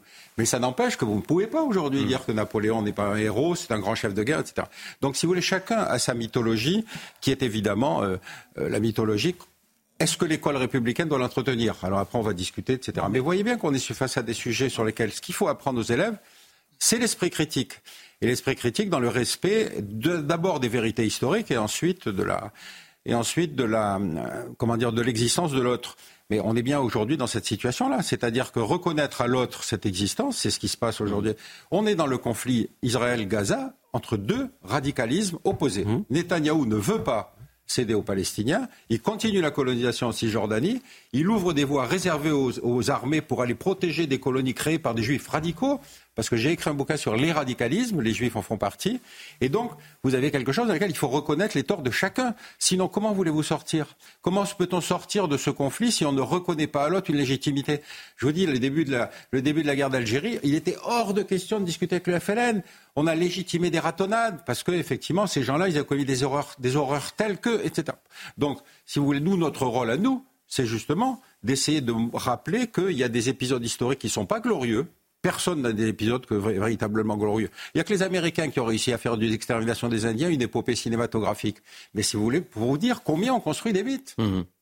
Allez, il nous reste euh, quasiment six minutes pour être totalement complet et, j'aime bien avoir ce petit côté pédagogique dans Mini News Weekend, vous connaissez. Euh, Général Jean-Marc Maril, j'espère que vous avez révisé vos fiches, mais vous les connaissez par cœur évidemment. Euh, où a été signé l'armistice? Dans un wagon Expliquez-nous pourquoi. C'est pour nos téléspectateurs, mais également pour nos jeunes téléspectateurs. Avoir un peu de pédagogie, c'est aussi important, puisqu'on n'arrête pas d'envoyer des messages aux jeunes. Mais c'est important aussi d'expliquer ce qui s'est produit. Alors donc, l'armistice a été signé dans la clairière de Retonde, du côté de Compiègne. Dans le wagon. J'aurais la copie à la fin. Hein. Oui. C'est moi qui mets les notes. Hein. Ah oui, oui. une bonne note. Qui a été signé euh, donc dans le wagon du maréchal Foch euh, et qui était à l'écart des combats, mais suffisamment proche de la ligne de front pour que les plénipotentiaires allemands puissent venir signer l'armistice. Euh, donc cet armistice, euh, en fait, a été conçu initialement pour une durée de 36 jours, qui devait être renouvelée, qui a été renouvelée pour arriver ensuite à ce que euh, les négociations de paix se traitent à enfin, en France, à Versailles, pour le fameux traité de Versailles. Ce, ce, traité a été, cet armistice, hein, l'armistice c'est pas la paix, hein, c'est une suspension de combat, a été signé vers 5h15 du matin et il a été annoncé à 11 heures sur l'ensemble du front. Alors il y avait qui dans le wagon? Et pourquoi le wagon en fait hein? Parce que c'est celui du maréchal euh, Foch dans lequel il, travaillait. Donc c'était pratique. Il avait son, son, euh, bah, son propre QG euh, dans, dans, ce wagon et qui lui a permis donc d'accueillir les plénipotentiaires allemands. Alors, du côté des Allemands, c'était Matthias Esberger, qui était un ministre d'État euh, qui est venu signer en compagnie de généraux allemands. Et du côté français, c'était le, maréchal Foch, euh, son chef d'état-major, il y avait Végan, les représentants britanniques, et qui donc euh, ont accepté que les combats cessent à condition que l'Allemagne se désarme en fait sur le front et fournisse des gages en, donnant aux, Alliés une partie de leur armement lourd pour qu'ils ne puissent pas reprendre le combat dans des bonnes conditions. Et pour les... ne respectaient pas l'armistice. Et pour les jeunes qui nous, qui nous regardent, c'est pas un hasard si euh, l'Allemagne a, a, signé cet armistice, parce qu'en fait, l'Allemagne se situait dans une situation euh, très difficile. Ils n'avaient potentiellement pas d'autre choix. Ah, ils n'avaient aucun autre choix. Les, les, les, Allemands ont fait euh, des grosses offensives au printemps de 1918 jusqu'à l'été 1918, où ils ont consommé plus d'un million de soldats en, en pertes humaines. Euh, à ce moment-là, l'armée allemande est arrivée au bout du bout. Euh, ses effectifs s'effondraient, les compagnies de combat euh, étaient tombées à une dizaine de soldats. Euh, à l'arrière, le front intérieur craquait, les révolutions commençaient à, toucher la marine de guerre allemande. Le, Kaiser Guillaume II, le 9 novembre, abdique. Et donc, à ce moment-là, vous avez une telle tension intérieure en Allemagne, une telle faiblesse des troupes allemandes qu'ils n'avaient d'autre choix que d'accepter la paix. La difficulté du traité de Versailles, c'est que les Allemands, l'armée allemande, lorsqu'elle est rentrée en, Allemagne, est arrivée comme si elle avait gagné la guerre en défilant les troupes bien ordonnées, les musiques en tête. Et donc les, Allemands euh, n'avaient pas compris mhm. que l'armée allemande avait été écrasée. Et c'est cette euh, ambiguïté qui faisait qu'à un moment donné, les Français se sont posé la question s'ils ne devaient pas porter la guerre en Allemagne. Mais le, sang avait tellement coulé dans les rangs de l'armée française que finalement, ils ont décidé de, jouer l'armistice. Mais le fait que les Allemands n'aient pas vu la défaite sur leur territoire comptera beaucoup pour l'ascension du nazisme. Et la raison de cette guerre Ce sera ma dernière question. Ah ben c'est ce qu'on appelait euh, euh, la logique infernale des alliances. C'est-à-dire que la France était l'allié de la Russie. Euh, nous avions une entente cordiale avec les Anglais, donc on n'était pas sûr que les Anglais interviennent à nos côtés. les Russes était la, nation protectrice des Serbes. Et donc, quand l'Autriche-Hongrie, qui était alliée avec l'Allemagne, a attaqué la Serbie, euh, les Russes ont demandé si la France soutiendrait leur intervention. Les, Autrichiens ont demandé aux, Allemands s'ils soutiendraient leur intervention contre la Serbie. Et c'est cet engrenage de peur respective qui finalement va amener la guerre. Puissance de l'entente face aux puissances centrales. C'est cela. Et il me semblait important de terminer cette édition spéciale consacrée à ce 11 novembre 2023 avec ces informations, puisqu'on a beaucoup parlé de jeunes durant cette émission spéciale, et c'est bien et, je vous en remercie. Euh, je remontre vos livres, évidemment. Histoire des guerres révolutionnaires et impériales, Jean-Marc Marie, le général Jean-Marc Marie, édition Le Nouveau Monde. Euh, Pierre Peneza, État des lieux du salafisme en France, du séparatisme au terrorisme. Est-ce si grave euh, C'est édition? De l'aube. De l'aube. Euh, vous nous quittez, je, crois, pour. Euh, parce qu'on va reprendre l'actualité euh, dans quelques instants. Euh, nous sommes ensemble jusqu'à 14h euh, pour Mini News Weekend. Vous nous quittez aussi? D'accord. Non, mais comme vous voulez. Avec plaisir. Moi, je, si vous voulez rester, non, non, non, vous restez avec, avec nous avec beaucoup de plaisir. J'ai pas... ne partez pas, ne partez pas encore. Le générique n'est pas parti. je ne pas... pas donné l'autorisation en général. En tous les cas, c'est un plaisir. C'est un plaisir de vous avoir sur, sur ces plateaux, sur ce plateau tous, tous les deux pour, pour commenter ce 11 novembre 2023. Euh, je vous garde, Caroline. Je vous garde également pour les deux dernières heures. Karim, Joseph et Harold Iman. On va évidemment commenter euh, l'actualité. On parlera beaucoup de cette manifestation contre l'antisémitisme, sémitisme, pardon, euh, avec euh, également beaucoup de témoignages, beaucoup de reportages. Enfin, vous connaissez Mini News Weekend. Allez, on se retrouve dans quelques instants. On marque une pause publicitaire. À tout de suite. Il est quasiment, il est quasiment 13h, c'est Midi News Weekend. En ce samedi, nous sommes ensemble encore une heure et non pas deux heures. Moi, je suis perdu. J'ai pris à, j'ai pris à 11 heures, donc évidemment, je suis un peu décalé. Pardonnez-moi. Mais nous sommes ensemble encore durant une heure. On va faire un point sur l'information avec Isabelle Piboulot. Bonjour Isabelle. J'ai pas eu encore l'occasion de vous saluer ce, en ce samedi. Bonjour Thierry, bonjour à tous. À la une, les hôpitaux de Gaza au cœur des combats. Les appels à la retenue se multiplient face à l'intensification des frappes israéliennes, notamment autour de l'hôpital Al-Shifa à Gazaville. La moitié des 36 hôpitaux du territoire ne sont plus opérationnels selon l'OMS qui a renouvelé hier ses appels à un cessez-le-feu. À Lyon, hier matin, un lycée a été visé par de nombreux tirs de mortier. Si aucun blessé n'est à déplorer, les premiers éléments de l'enquête indiquent que le proviseur de l'établissement était visé. Retour sur les faits avec Augustin Donadieu et Olivier Madinier. 7h25 hier matin, le lycée de la Martinière à Lyon est pris pour cible. Une quinzaine d'individus tirent des mortiers d'artifice sans relâche en direction de l'établissement et du proviseur. Des scènes de guérilla urbaine menées par une bande de sauvages. Le proviseur a été visé délibérément. Hein. On a échangé avec lui. C'est passé vraiment à côté de lui. Ils l'ont visé. C'était des tirs tendus. On n'est pas sur voilà, à moins de 6 mètres. Alors que le directeur du lycée trouve refuge dans le bâtiment, les individus mettent le feu à du mobilier urbain et des trottinettes. Les caméras de surveillance du lycée ont permis d'identifier deux personnes scolarisées dans l'établissement. Elles ont été interpellées. Visiblement, il semble se confirmer que c'est suite à, un conseil de discipline qui est, qui est programmé. Voilà, donc c'est une, vengeance de, de cet élève. À l'heure de la rentrée des classes, des dizaines d'élèves impuissants ont assisté à l'attaque. Une scène qui n'est pas nouvelle. Euh, non, non, pas du tout. Bah, là, c'est le troisième euh, vendredi. Euh, il y en a eu deux avant les vacances et là, c'est le troisième. Et déjà, l'année dernière, il y avait eu des événements comme ça, mais pas à ce point, enfin, pas avec autant de violence. Effectivement, il y a un an, une quarantaine d'individus cagoulés avaient déjà pris d'assaut cet établissement. Hier matin, une équipe mobile de sécurité a pris position dans le lycée pour une durée indéterminée. En Loire-Atlantique, le maire de la commune de Saint-Joachim est en colère. Sa maison a été caillassée dimanche dernier. Sous le choc et dans l'incompréhension, l'élu envisage de ne pas se représenter en 2026. Reportage de Michael Chailloux. 23h40 dimanche soir, le maire de Saint-Joachim est dans son salon en famille quand il entend des bruits fracassants au niveau de la porte d'entrée de son domicile. En ouvrant la porte d'entrée, je me suis rendu compte qu'il y avait des gros impacts sur la porte avec des cailloux au pied de la porte. Donc ne, ne, comprenant pas trop comment ce qui se passait, je me suis avancé et en m'avançant, je me suis rendu compte que le pare-brise arrière de la voiture de mon épouse était totalement fracassé, hein, des bouts de verre partout, des, cailloux à l'intérieur. Des cailloux qui font la taille de deux mains à peu près, quoi, à peu près 10 cm de diamètre. Le maire a déposé plainte, une enquête de gendarmerie est en cours, mais pour l'élu de cette commune de 4300 habitants dans le marais de Brière, depuis dimanche, les choses ne sont plus comme avant. Demain, euh, ils sont capables de faire quoi euh, Ils mettent le feu, euh, ils vont, ils vont détruire autre chose. Donc, on a quand même aujourd'hui une appréhension, quoi. Premier mandat de maire à 49 ans, Raphaël Salin travaille tous les matins de 6h à midi dans l'industrie pour consacrer tous ses après-midi à sa commune pour une indemnité de 1500 euros mensuels. Il s'interroge sur la suite à donner à son engagement. Je ne sais pas en effet si 2026 je signerai pour un mandat, si c'est pour subir de tels agissements de, de, quelques personnes qu'on ne connaît pas encore. Donc si demain les gens ne veulent plus investir, euh, qui va gérer? Le sous-préfet? Euh, Les préfets? Et là, ça sera au détriment des habitants, ça c'est clair. Hein.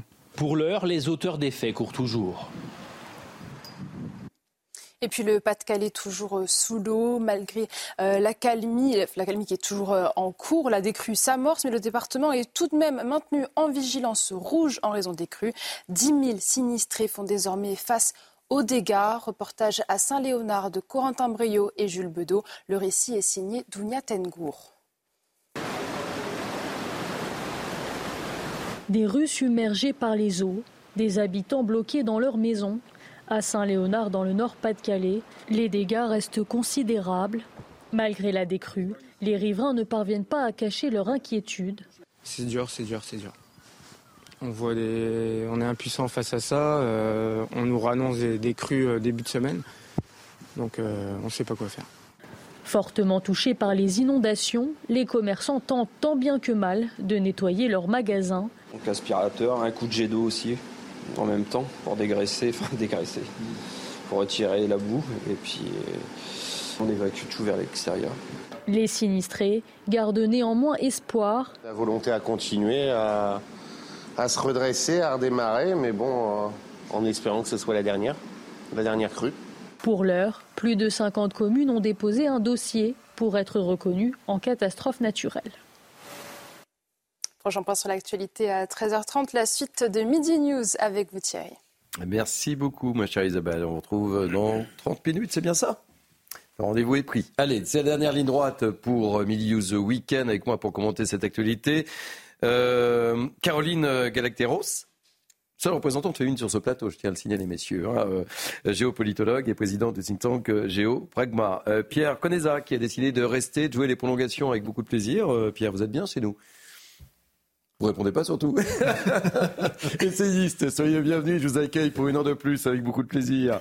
Joseph Touvenel, directeur de rédaction Capital Social, un fidèle de l'émission, Karim Zeribi, un fidèle également de l'émission, ancien député européen, et Harold Iman, notre spécialiste des questions internationales qui euh, est de retour euh, d'Israël. On parlera évidemment de la situation euh, en Israël. Et on va commencer justement avec Emmanuel Macron, je ne sais pas si vous avez vu, mais qui a exhorté Israël à cesser ses bombardements sur les civils de Gaza dans un entretien accordé à la BBC diffusé hier soir. On écoute Emmanuel Macron, ensuite je vous fais réagir. I was one of the first to call, j'ai été l'un des premiers à appeler le Premier ministre et le président israélien après l'attaque terroriste du 7 octobre. Nous condamnons clairement cette attaque terroriste effectuée par un groupe terroriste et nous soutenons Israël dans sa défense. Mais dès le premier jour, nous avons dit que la démocratie doit être guidée par le respect des règles internationales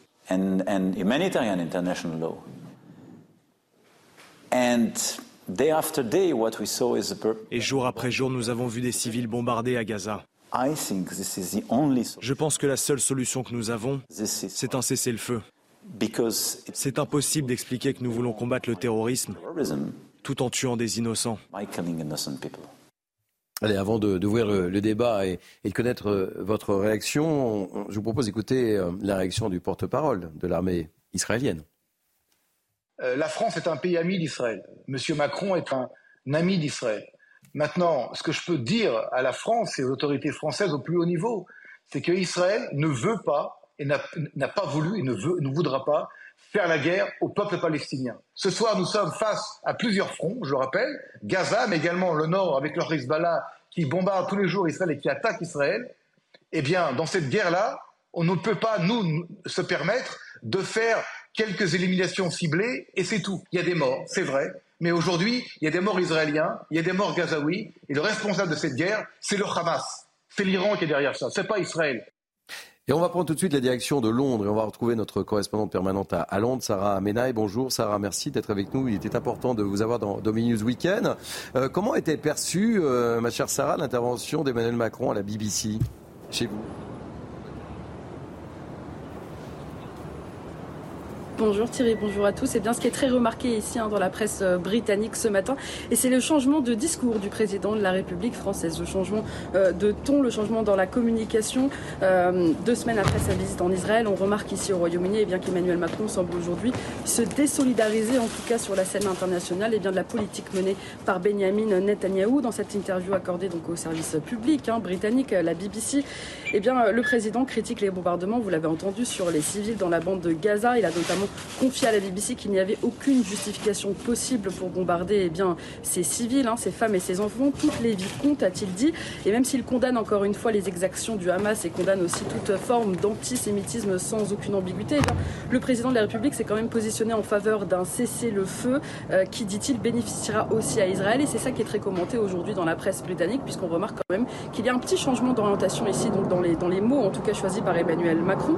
Lorsque la journaliste de la BBC lui demande si est en faveur d'un cessez-le-feu, s'il aimerait que d'autres pays tels que les États-Unis ou le Royaume-Uni le suivent dans son appel au cessez-le-feu, eh bien Emmanuel Macron répond qu'il espère bien que ce sera le cas.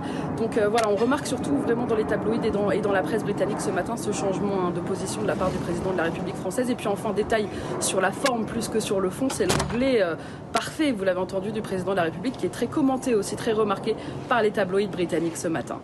Merci beaucoup Sarah Menaille, notre correspondante permanente à Londres. Restez bien avec nous parce qu'on va vous retrouver dans, le courant de l'émission. J'ai une autre petite question à vous poser sur euh, justement quand on abordera la problème de la manifestation antisémite organisée euh, demain. Je sais qu'il y a une autre manifestation prévue euh, aujourd'hui chez vous, mais on vous retrouve dans quelques instants. Harold, ça veut dire quoi cette position d'Emmanuel Macron très concrètement? Il, il infléchit la position de la France, c'est absolument clair. Maintenant, il est sûr qu'il y a trois semaines, on ne s'imaginait pas une campagne de bombardement qui durerait aussi longtemps. On aurait pu imaginer, je dirais, moins de 5000 morts. Bon, évidemment, quand on parle militaire, on parle de centaines de milliers, mm. comme si c'était une chose non humaine. Mais c'est comme ça. Et on ne pouvait pas faire une campagne contre la masse sans faire ce genre de choses. Donc, maintenant, je pense que Emmanuel Macron, il infléchit, il lâche un peu euh, Israël euh, et il devance un peu les États-Unis qui commencent tout doucement à aller dans ce sens. Mhm. Euh, les Britanniques moins, assez curieusement, c'est ce que nous disait notre correspondante, mais voilà, il, il, est aussi sous peut-être l'ambiance. Le président est souvent sensible aux ambiances et aux atmosphères, je pense, en diplomatie. Donc là, il vient de passer un long moment euh, dans le forum euh, euh, pour la paix. Mhm. Il s'est tenu à Paris avec sa sous-partie Gaza. Ceci explique cela. Un peu quand même. Il y a beaucoup de chefs d'État arabes qui secrètement voudraient être amis avec Israël, mais ils savent très bien qu'ils ne peuvent pas être amis, tendre la main précisément au moment où il y a des bombes qui tombent dans les rues de Gaza. C'est mhm. invendable, impossible, intenable. Donc, il a infléchi. Allez, petit tour de table avec mes grands témoins du jour. On commence par euh, Caroline. Que, pensez-vous de la euh, position et de cette prise de parole à Londres euh, Écoutez, Dieu sait si je suis critique de la politique étrangère d'Emmanuel Macron, mais je pense qu'il a raison. Je pense qu'il a raison aujourd'hui de faire cela. Alors pourquoi? Effectivement, parce qu'il est difficile, comme il le dit dans sa déclaration, mm. on a vu, de faire des morts civiles en telle quantité pour une démocratie, même sur un motif légitime de réplique à une attaque avec des modes d'action terroristes, etc., mais qui était une opération militaire. L'opération mmh. du Hamas est une opération militaire montée depuis longtemps. Vous avez l'ancien chef du Mossad qui vient euh, de dire euh, que euh, l'Iran ne voulait pas d'extension du conflit, que euh, certes le, le, Hezbollah faisait certaines attaques au Liban, mais que ni le Hezbollah ni l'Iran ne voulaient vraiment d'une conflagration générale. vous avez surtout en ce moment même, aujourd'hui même, une conférence en Arabie saoudite. Mmh, mmh avec tous les pays de la région. Mm. Donc on voit bien qu'il y a, il y a maintenant une pression et il y a aussi, je dirais, une sorte de compte à rebours euh, implicite. Pour Israël dans la manière et dans la, enfin en qualité mm. et en quantité, dans la, dans la, dans la puissance euh, et les dommages euh, dits collatéraux, mais c'est horrible de le dire comme ça, liés à la tentative de de, de, destruction du Hamas qui est, à mon avis, euh, voué à l'échec. Et je pense que les Américains le savent.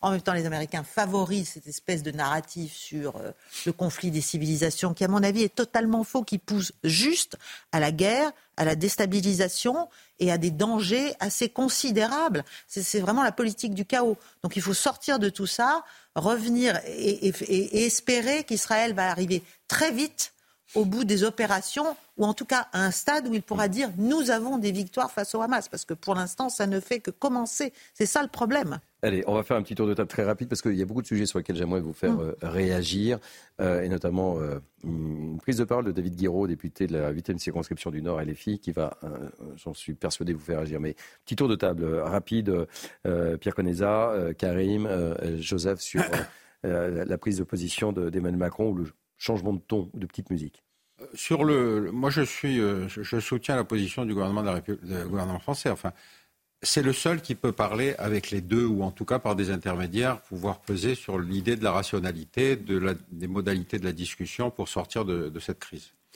Donc je sais que c'est un exercice construit en, France euh, quand on ne sait pas quoi faire, on critique le président. Bon, euh, j'adhère pas à ce genre d'analyse. Mmh. Je crois qu'il y a quelque chose qui est en train de se passer, qui est, qui est un peu à l'honneur de la France. Deuxième remarque, moi je suis toujours très gêné quand j'entends des conférences internationales sur le terrorisme.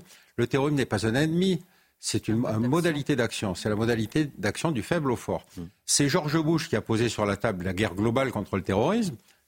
On pouvait le penser après le traumatisme qu'avait présenté le 11 septembre, mais quand les Ouïghours font un attentat sur la place Tiananmen avec une voiture piégée, est-ce qu'on va dire que c'est du terrorisme? Non, on va dire que c'est la lutte de libération nationale.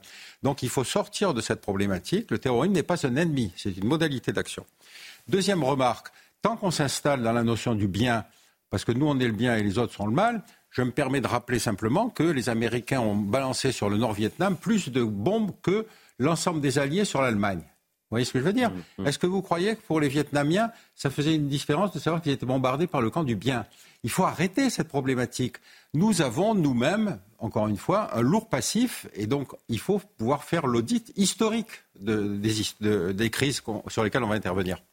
Karim, très rapidement, euh, et, Joseph, très rapidement, parce que euh, Stéphanie Rouquier, qui est en Israël, nous attend, et j'aimerais évidemment aborder cette intervention de David Guiraud. Très rapidement. Non, mais moi je pense que la position d'Emmanuel Macron, c'est une position qui est beaucoup plus fidèle à, la position historique de la France qu'elle ne l'était euh, au, début de, ce conflit, après euh, euh, l'ignominie du 7 octobre. Mm. la position de la France a toujours été une position, j'ai envie de dire, qui prône la justice, le mm. dialogue, la possibilité pour Israël de se défendre, mais de manière proportionnée, pas de manière indiscriminée. la voix de la France, c'est aussi comme ça qu'elle est entendue dans le, de par le monde. c'est vrai que la Au départ, c'était trêve, et ensuite, là maintenant, c'est on cesse les bombardements. Quoi, au, départ, au départ, moi j'ai toujours été gêné par le terme inconditionnel. Soutien inconditionnel à Israël. Soutien à Israël suite effectivement à l'ignominie du 7 octobre. Tout le monde, effectivement, ne peut être qu'en soutien à Israël euh, face à cette barbarie. Après, derrière, la question, c'est de dire est-ce qu'on soutient la riposte telle qu'elle se met en œuvre? Ou est-ce qu'on est plutôt pour une politique ciblée de lutte contre le Hamas, donc en épargnant les populations civiles? Parce que la réalité, et ce sera mon dernier mot, puisque vous voulez que j'aille vite, mais on y reviendra, est-ce que la riposte israélienne permet de lutter véritablement contre le terroriste ou de le renforcer? Eh Il faut poser cette question. Moi, je pense qu'aujourd'hui, elle renforce le terrorisme plus qu'elle ne lutte contre. Joseph. Quand le président de la République dit que c'est pas bien de tuer des innocents, qui est en désaccord avec cela? Personne. Il ne faut pas oublier que ce qui se passe, c'est parce que des innocents ont été tués le 7 octobre dans des conditions abominable. Si on veut mettre fin, ceux qui peuvent mettre fin tout de suite au bombardement, c'est ceux qui détiennent des otages civils. Et c'est pour ça que je suis en désaccord avec vous. Le terroriste, ça se définit assez bien. Hein. C'est s'en prendre de façon violente aux civils. C'est ça un acte de terrorisme. C'est pas la même chose. Moi, je suis fils de résistant. Mais mon père jamais ne s'en est pris à des civils, même des civils qui étaient euh, des alliés euh, du gouvernement nazi. On ne s'en prend pas à des civils. On parlait tout à l'heure de notre civilisation, de nos valeurs. Eh bien, ça, c'est au cœur de nos valeurs. Il y a des façons aussi de mener un conflit et de faire la guerre. Le Hamas, aujourd'hui, libère tous les otages. Ils ne seront plus bombardés. Donc, tant qu'ils ne le font pas, on frappe les Palestiniens. De manière indiscriminée les conditions. quand, on a bombardé, Berlin pour faire tomber le nazisme. Comparaison n'est pas raison. Ah, ben, J'en sais rien, mais je ne sais pas si c'est raison, mais c'est historiquement exact. Il fallait bombarder Berlin pour mettre fin au nazisme. Je voulais qu'on enchaîne. Je suis désolé, on a, on a, on a à peine une heure. Euh, je voulais vous faire réagir sur ces propos tenus par euh, David euh, Giraud, député de la 8e circonscription du Nord LFI. Euh, écoutez bien ce qu'il dit et j'ai besoin de vous entendre sur ces propos on a euh, des responsables politiques en France qui ont, en fait, ont complètement avalé, gobé tous les éléments de langage de la propagande d'un État colonial en train de réaliser un nettoyage ethnique. Israël a le droit de se défendre. Alors celle-là, c'est le droit, mais, mais quel droit vous donne ça? Quel droit? Le droit international? Non. Vous n'avez pas le droit de bombarder comme ça un pays que vous occupez militairement. Le droit international, il est clair. Quel droit? Vous avez rectifié, David Guiraud, évidemment. Réaction. Réaction. Un petit point sur le droit international, juste. Oui, Harold. J'ai appris, sur un plan purement technique, qu'en droit international, le Quai d'Orsay considérait que Gaza était occupé. Mais une, ça ne veut pas dire qu'il était occupé physiquement et par une présence israélienne, mais ça circule en droit que si on contrôle l'eau, l'électricité, l'entrée et la sortie, c'est comme si on occupait. Ce n'est hmm. jamais utilisé, mais voilà, il y a un petit germe de quelque chose. Pierre. On peut sortir de la mythologie. Euh, mes réactions sur, euh, sur les propos que vous avez entendus là. Ben écoutez, moi je continue à penser que le terrorisme est un mode d'action. Quand on dit tuer des civils, c'est contraire au droit de la guerre. Tout à fait d'accord. Rappelez-vous le bombardement de Dresde. Dresde n'était pas une ville.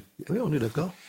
Et on a donc, est-ce que pour autant on a considéré qu'il ne fallait pas faire passer devant le tribunal international les pilotes qui ont bombardé une ville allemande civile?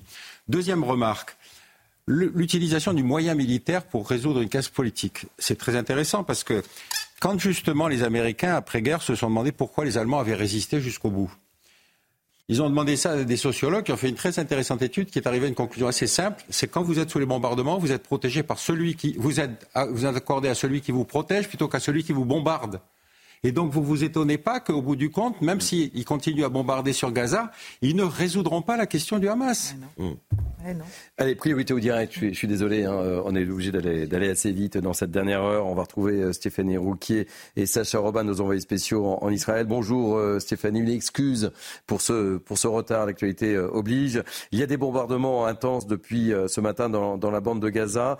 Stéphanie, c'est très clair, Tsahal poursuit son offensive. Bonjour euh, Stéphanie. Oui, effectivement. Oui, effectivement, nous sommes à moins de 4 km de la bande de Gaza et les bombardements intenses se poursuivent depuis ce matin et régulièrement, eh bien, nous voyons d'importants panaches de fumée qui s'élèvent dans le ciel. Alors ces bombardements, eh bien, ils sont réalisés depuis des postes de cavalerie qui sont positionnés tout au long de la frontière et justement, eh bien, derrière nous euh, se trouve un de ces postes de cavalerie et vous le voyez, cinq chars sont positionnés ici et ils tirent régulièrement des obus de mortier sur des cibles stratégiques du Hamas. Bombardement aussi réalisé par la marine israélienne qui est positionnée au large de Gaza. Et au sol, eh bien, les troupes israéliennes poursuivent leur progression. Alors sachez qu'en parallèle de ces opérations, eh bien, Tzal a ouvert aujourd'hui, euh, comme depuis euh, une semaine à présent, eh bien, Tzal a ouvert un couloir humanitaire aujourd'hui, donc entre 9 et 16 heures, pour pouvoir euh, permettre aux civils gazaouis qui sont encore bloqués dans le nord de pouvoir se mettre à l'abri au sud, car au sud, eh bien, ils pourront avoir donc de l'abri, mais aussi pouvoir bénéficier de l'aide humanitaire qui transite via le passage Rafah. C'est le passage entre l'Égypte et Gaza. Merci beaucoup Stéphanie Rouquier. Vous êtes accompagnée par Sacha Robin et désolé pour, pour ce retard. Harold, vous revenez euh, d'Israël. Oui, tout à fait. Euh, donc euh, les opérations, je vous donne le climat israélien. C'est que tant que le quartier général du Hamas n'est pas tombé, on ne s'arrête pas.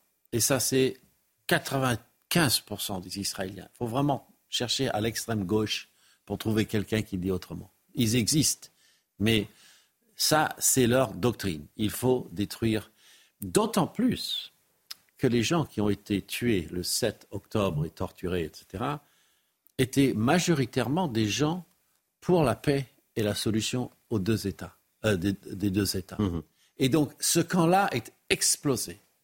Il n'existe plus, il ne peut pas ouvrir la bouche. Ce n'est que l'extrême gauche qui parle. Ça, pour aller dans les, les points de, de, de, funèbre pour, et, les, et les rassemblements des proches des otages, c'est ce qu'on entend en boucle. On va marquer une pause dans ce Midi News Weekend avant la dernière ligne droite et on parlera de cette marche contre l'antisémitisme qui fait beaucoup, beaucoup parler et j'aimerais vous entendre, vous aussi, nos grands témoins du jour. On marque une pause et tout de suite. Merci de nous accueillir. Il est quasiment 13h30. C'est la dernière ligne droite pour Mini News Weekend avec beaucoup de sujets depuis ce matin 11h et cette édition spéciale consacrée à ce 11 novembre 2023. Mais tout de suite, un, point sur l'information avec Isabelle Piboulot. Bonjour Isabelle. 105e anniversaire de l'armistice de 1918. À Paris, les hommages ont commencé par un dépôt de gerbes devant la statue de Clémenceau sur l'avenue des Champs-Élysées. Le président de la République s'est ensuite recueilli sur la tombe du soldat inconnu sous l'Arc de Triomphe avant de raviver la flamme du souvenir qui célèbre, elle, ses 100 ans. Un sommet sur la guerre entre Israël et le Hamas se tient à Riyad en Arabie Saoudite en présence du président iranien Ebrahim Raisi et de dirigeants arabes. Ce sommet doit souligner l'urgence de mettre fin aux attaques contre Gaza avant que le conflit n'embrase la région. Depuis le 7 octobre, plus de 11 000 personnes ont été tuées à Gaza selon le Hamas. Et puis journée d'accalmie dans le Pas-de-Calais. Si la décrue s'amorce, 247 communes sont toujours concernées par les inondations. Le département est maintenu en vigilance rouge en raison des crues. Les précipitations des derniers jours ont engendré 10 000 sinistrés. Le ministre de la Transition écologique a fait part de ses inquiétudes sur un nouvel épisode pluvieux en début de semaine prochaine. Merci beaucoup, ma chère Isabelle. Allez, dernière ligne droite, je le disais, toujours avec moi pour commenter l'actualité. Caroline euh, Galecteros, Pierre Coneza, Joseph Touvenel, Karim Zeribi et Harold Iman. On va parler donc de cette euh, marche contre l'antisémitisme prévue euh, demain, dont tout le monde parle évidemment.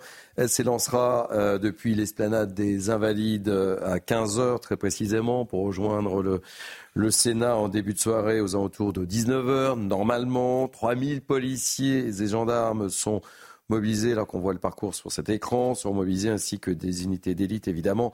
On s'en doute, euh, c'est une manifestation à haut risque. En tête du cortège, les présidents de l'Assemblée nationale et du Sénat, Liel Braun-Pivet et Gérard Larcher. Et Emmanuel Macron, on en a parlé, euh, euh, ne sera pas là. Et tous les partis politiques ont répondu présent, à l'exception, à l'exception de la France Insoumise. Et d'ailleurs, Jean-Luc Mélenchon a tweeté hier soir. Euh, Macron a raison, dit-il, sur l'absence d'Emmanuel Macron.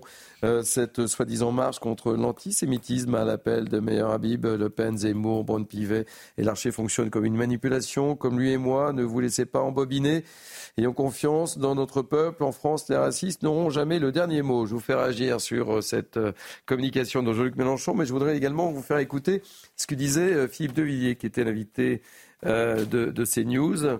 Euh, chez Elliott Deval. Écoutez ce que disait euh, Philippe Devilliers sur la présence ou non d'Emmanuel Macron.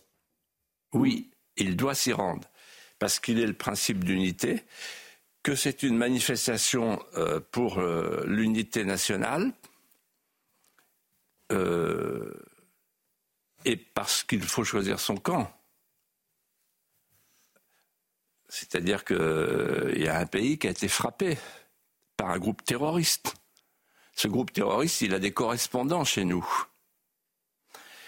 Et donc, euh, le président de la République, qui ne peut pas continuer à, à, peser des œufs de mouche dans des balances de toile d'araignée. Il faut trancher. Réaction, tour de table, Karim Zeribi. Moi, je comprends, Erreur Moi, je comprends plus rien. Hein. Erreur C'est une euh, manifestation euh, contre l'antisémitisme qui frappe les Français de confession juive ou c'est une manifestation parce qu'un pays a été touché par un acte terroriste le 7 octobre?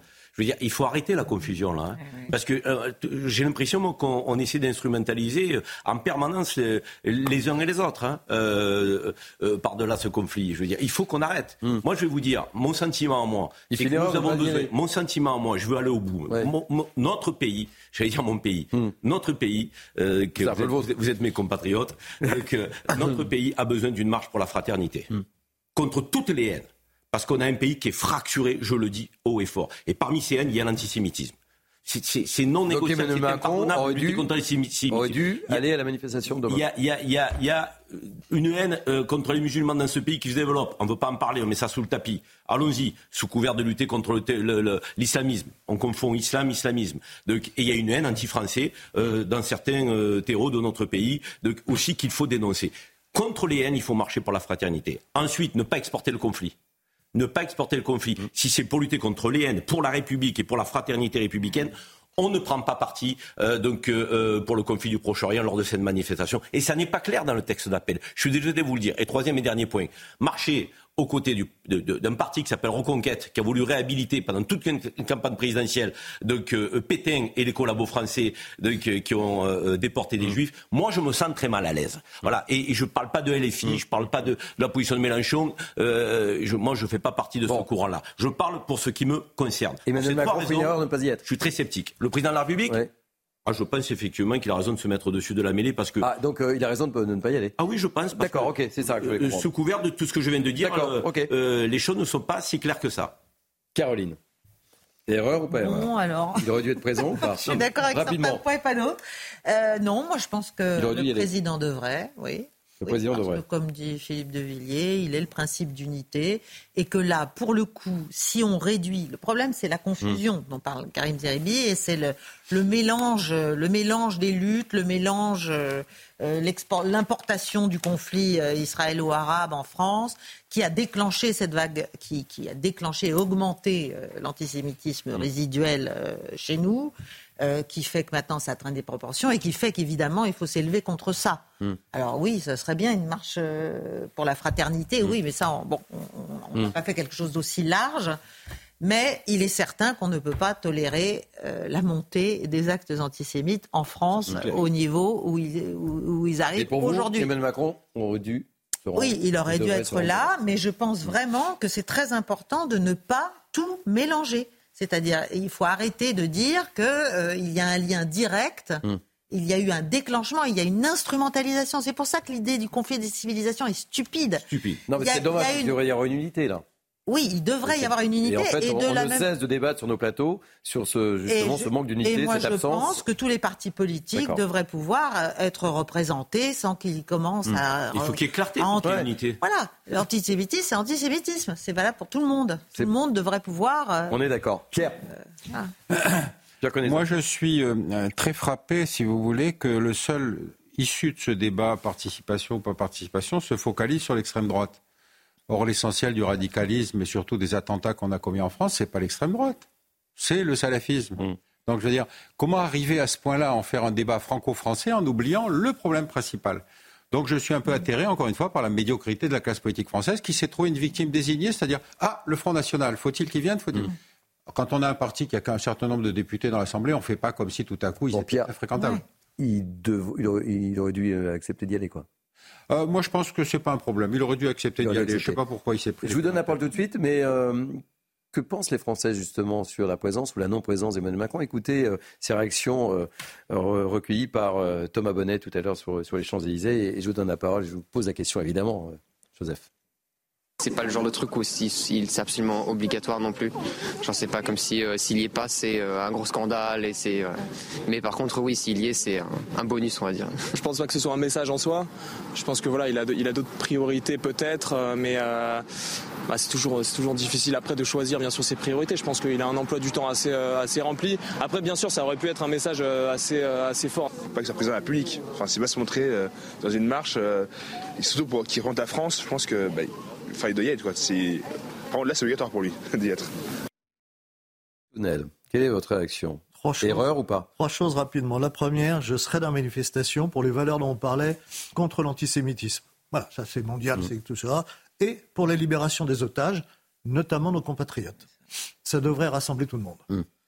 Deuxième point, je ne veux pas rentrer dans l'histoire, machin y est, alors j'irai pas, parce que justement, moi je pourrais dire aussi, mais comment défiler à côté de gens hmm. qui euh, appartiennent à un parti, qui le procès des blouses blanches et les procès des juifs euh, faits par Staline, ils l'ont pas vu, ils l'ont nié, les juifs déportés en Sibérie, non, ils seront là, ils veulent lutter contre l'antisémitisme, très bien, on y va tous.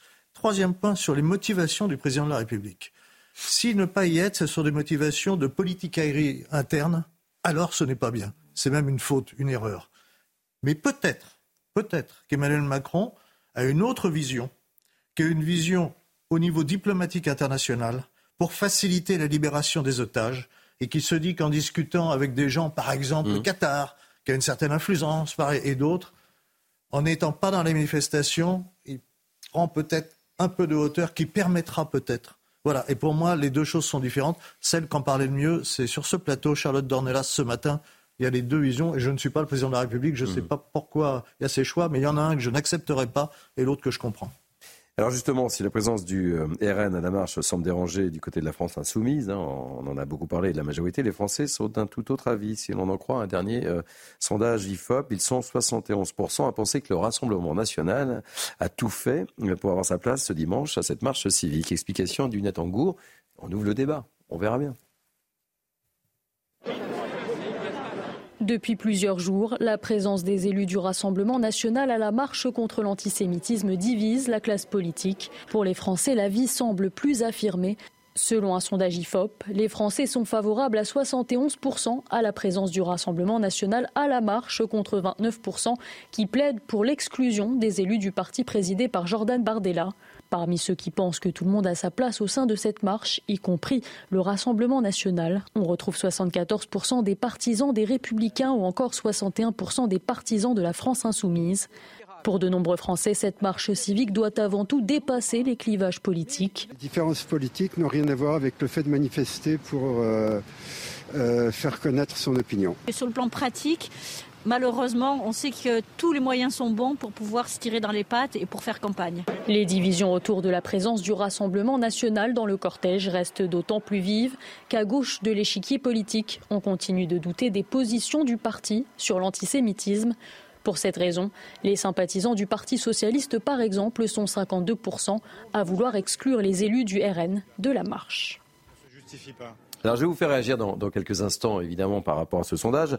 Vous savez, j'aime bien faire des, pas de côté et voir ce qui se passe chez nos amis européens. Va retrouver notre correspondante Sarah Menaille, notre correspondante à Londres.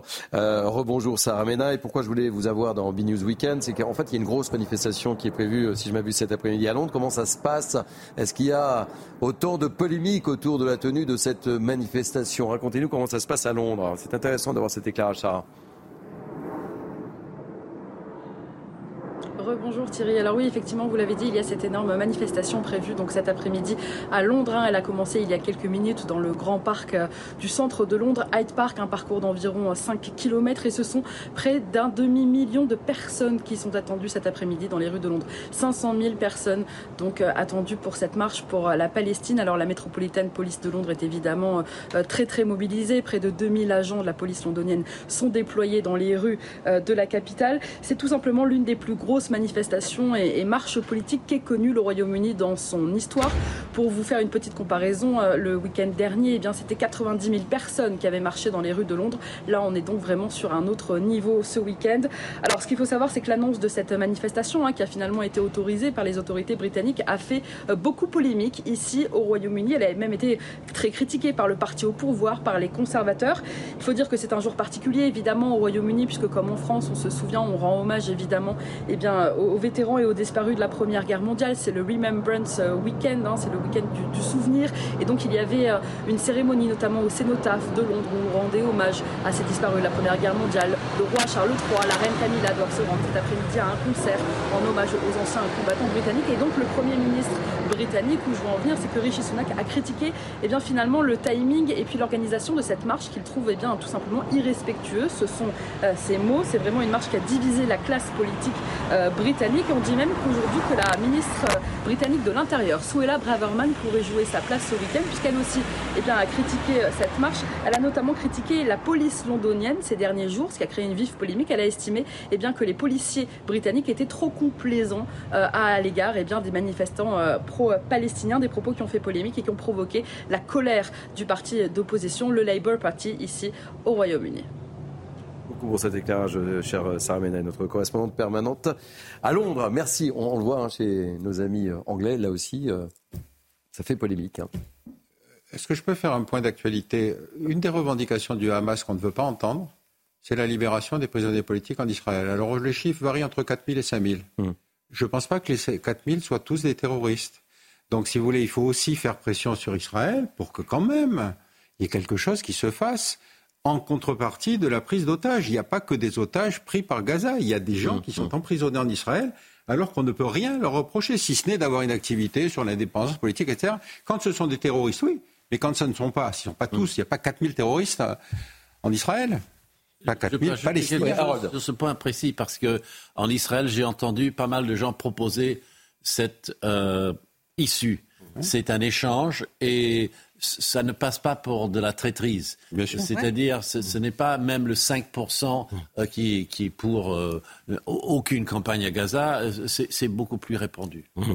Non, mais c'est important, effectivement, d'évoquer tous les sujets. Mmh et pas d'avoir une vision, euh, j'ai envie de dire, un, peu erronée. Non, mais je, trouve que c'est important d'avoir aussi le, regard et la situation en Angleterre par rapport à, à ce qui nous anime ici, de, de, de, faire un focus et un petit pas de côté. Évidemment, parce qu'on est quand même très euh, franco-français autour de cette. Et je trouvais que c'était important. Justement, si on va au-delà, on se rendra bien, on se rendra bien compte que dans des capitales du monde qui ne sont pas dirigées euh, que par des euh, pouvoirs euh, religieux, euh, qui ne sont pas sur le continent africain, qui ne sont pas musulmans, en Occident, aux États-Unis, vous avez des manifestations gigantesques. Alors quand on dit pro-palestinienne, euh, on peut appeler ça pro-palestinien, mais moi je pense que la plupart des gens qui sont dans ces manifestations sont pour plus de justice en Palestine. Plus de justice en Palestine. Et, ça, il faut l'entendre. Il faut l'entendre. Mm. Parce que, encore une fois, ce conflit, la racine de ce conflit, c'est l'injustice. L'injustice sur bon nombre de points. Ce que vient de dire Pierre, on n'en parle jamais dans les médias.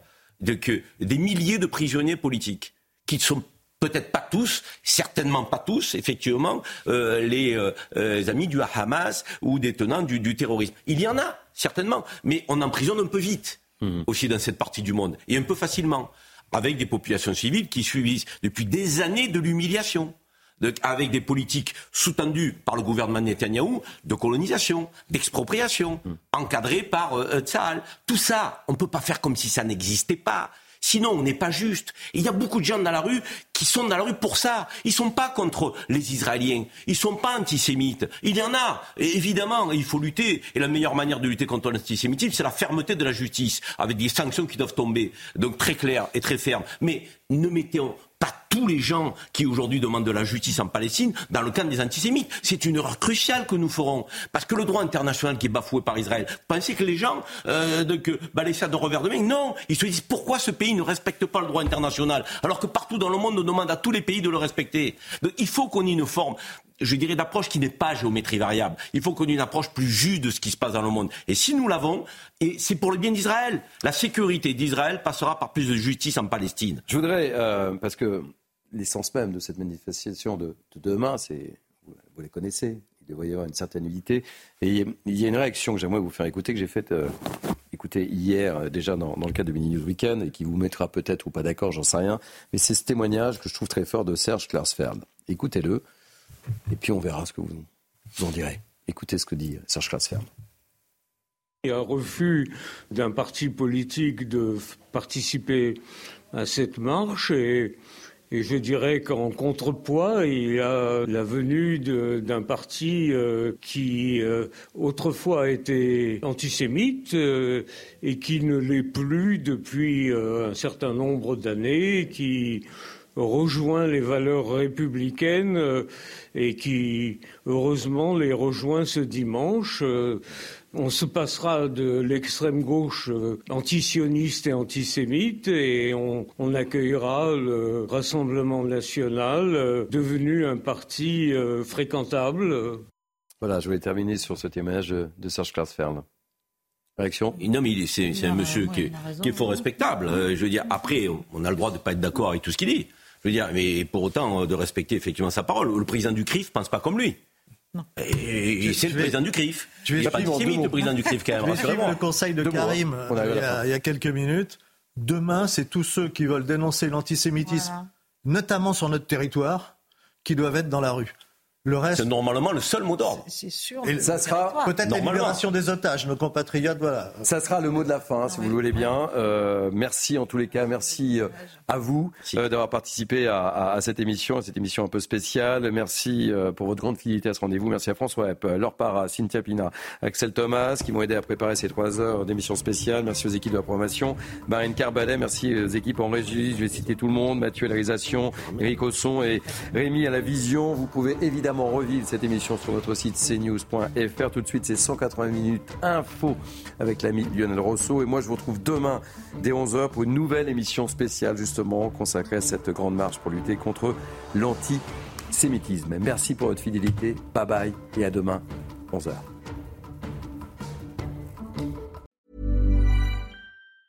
Hey, it's Danny Pellegrino from Everything Iconic. Ready to upgrade your style game without blowing your budget? Check out Quince. They've got all the good stuff shirts and polos, activewear, and fine leather goods, all at 50 to 80% less than other high end brands. And the best part? They're all about safe, ethical, and responsible manufacturing. Get that luxury vibe without the luxury price tag. Hit up quince.com slash upgrade for free shipping and 365 day returns on your next order. That's quince.com slash upgrade.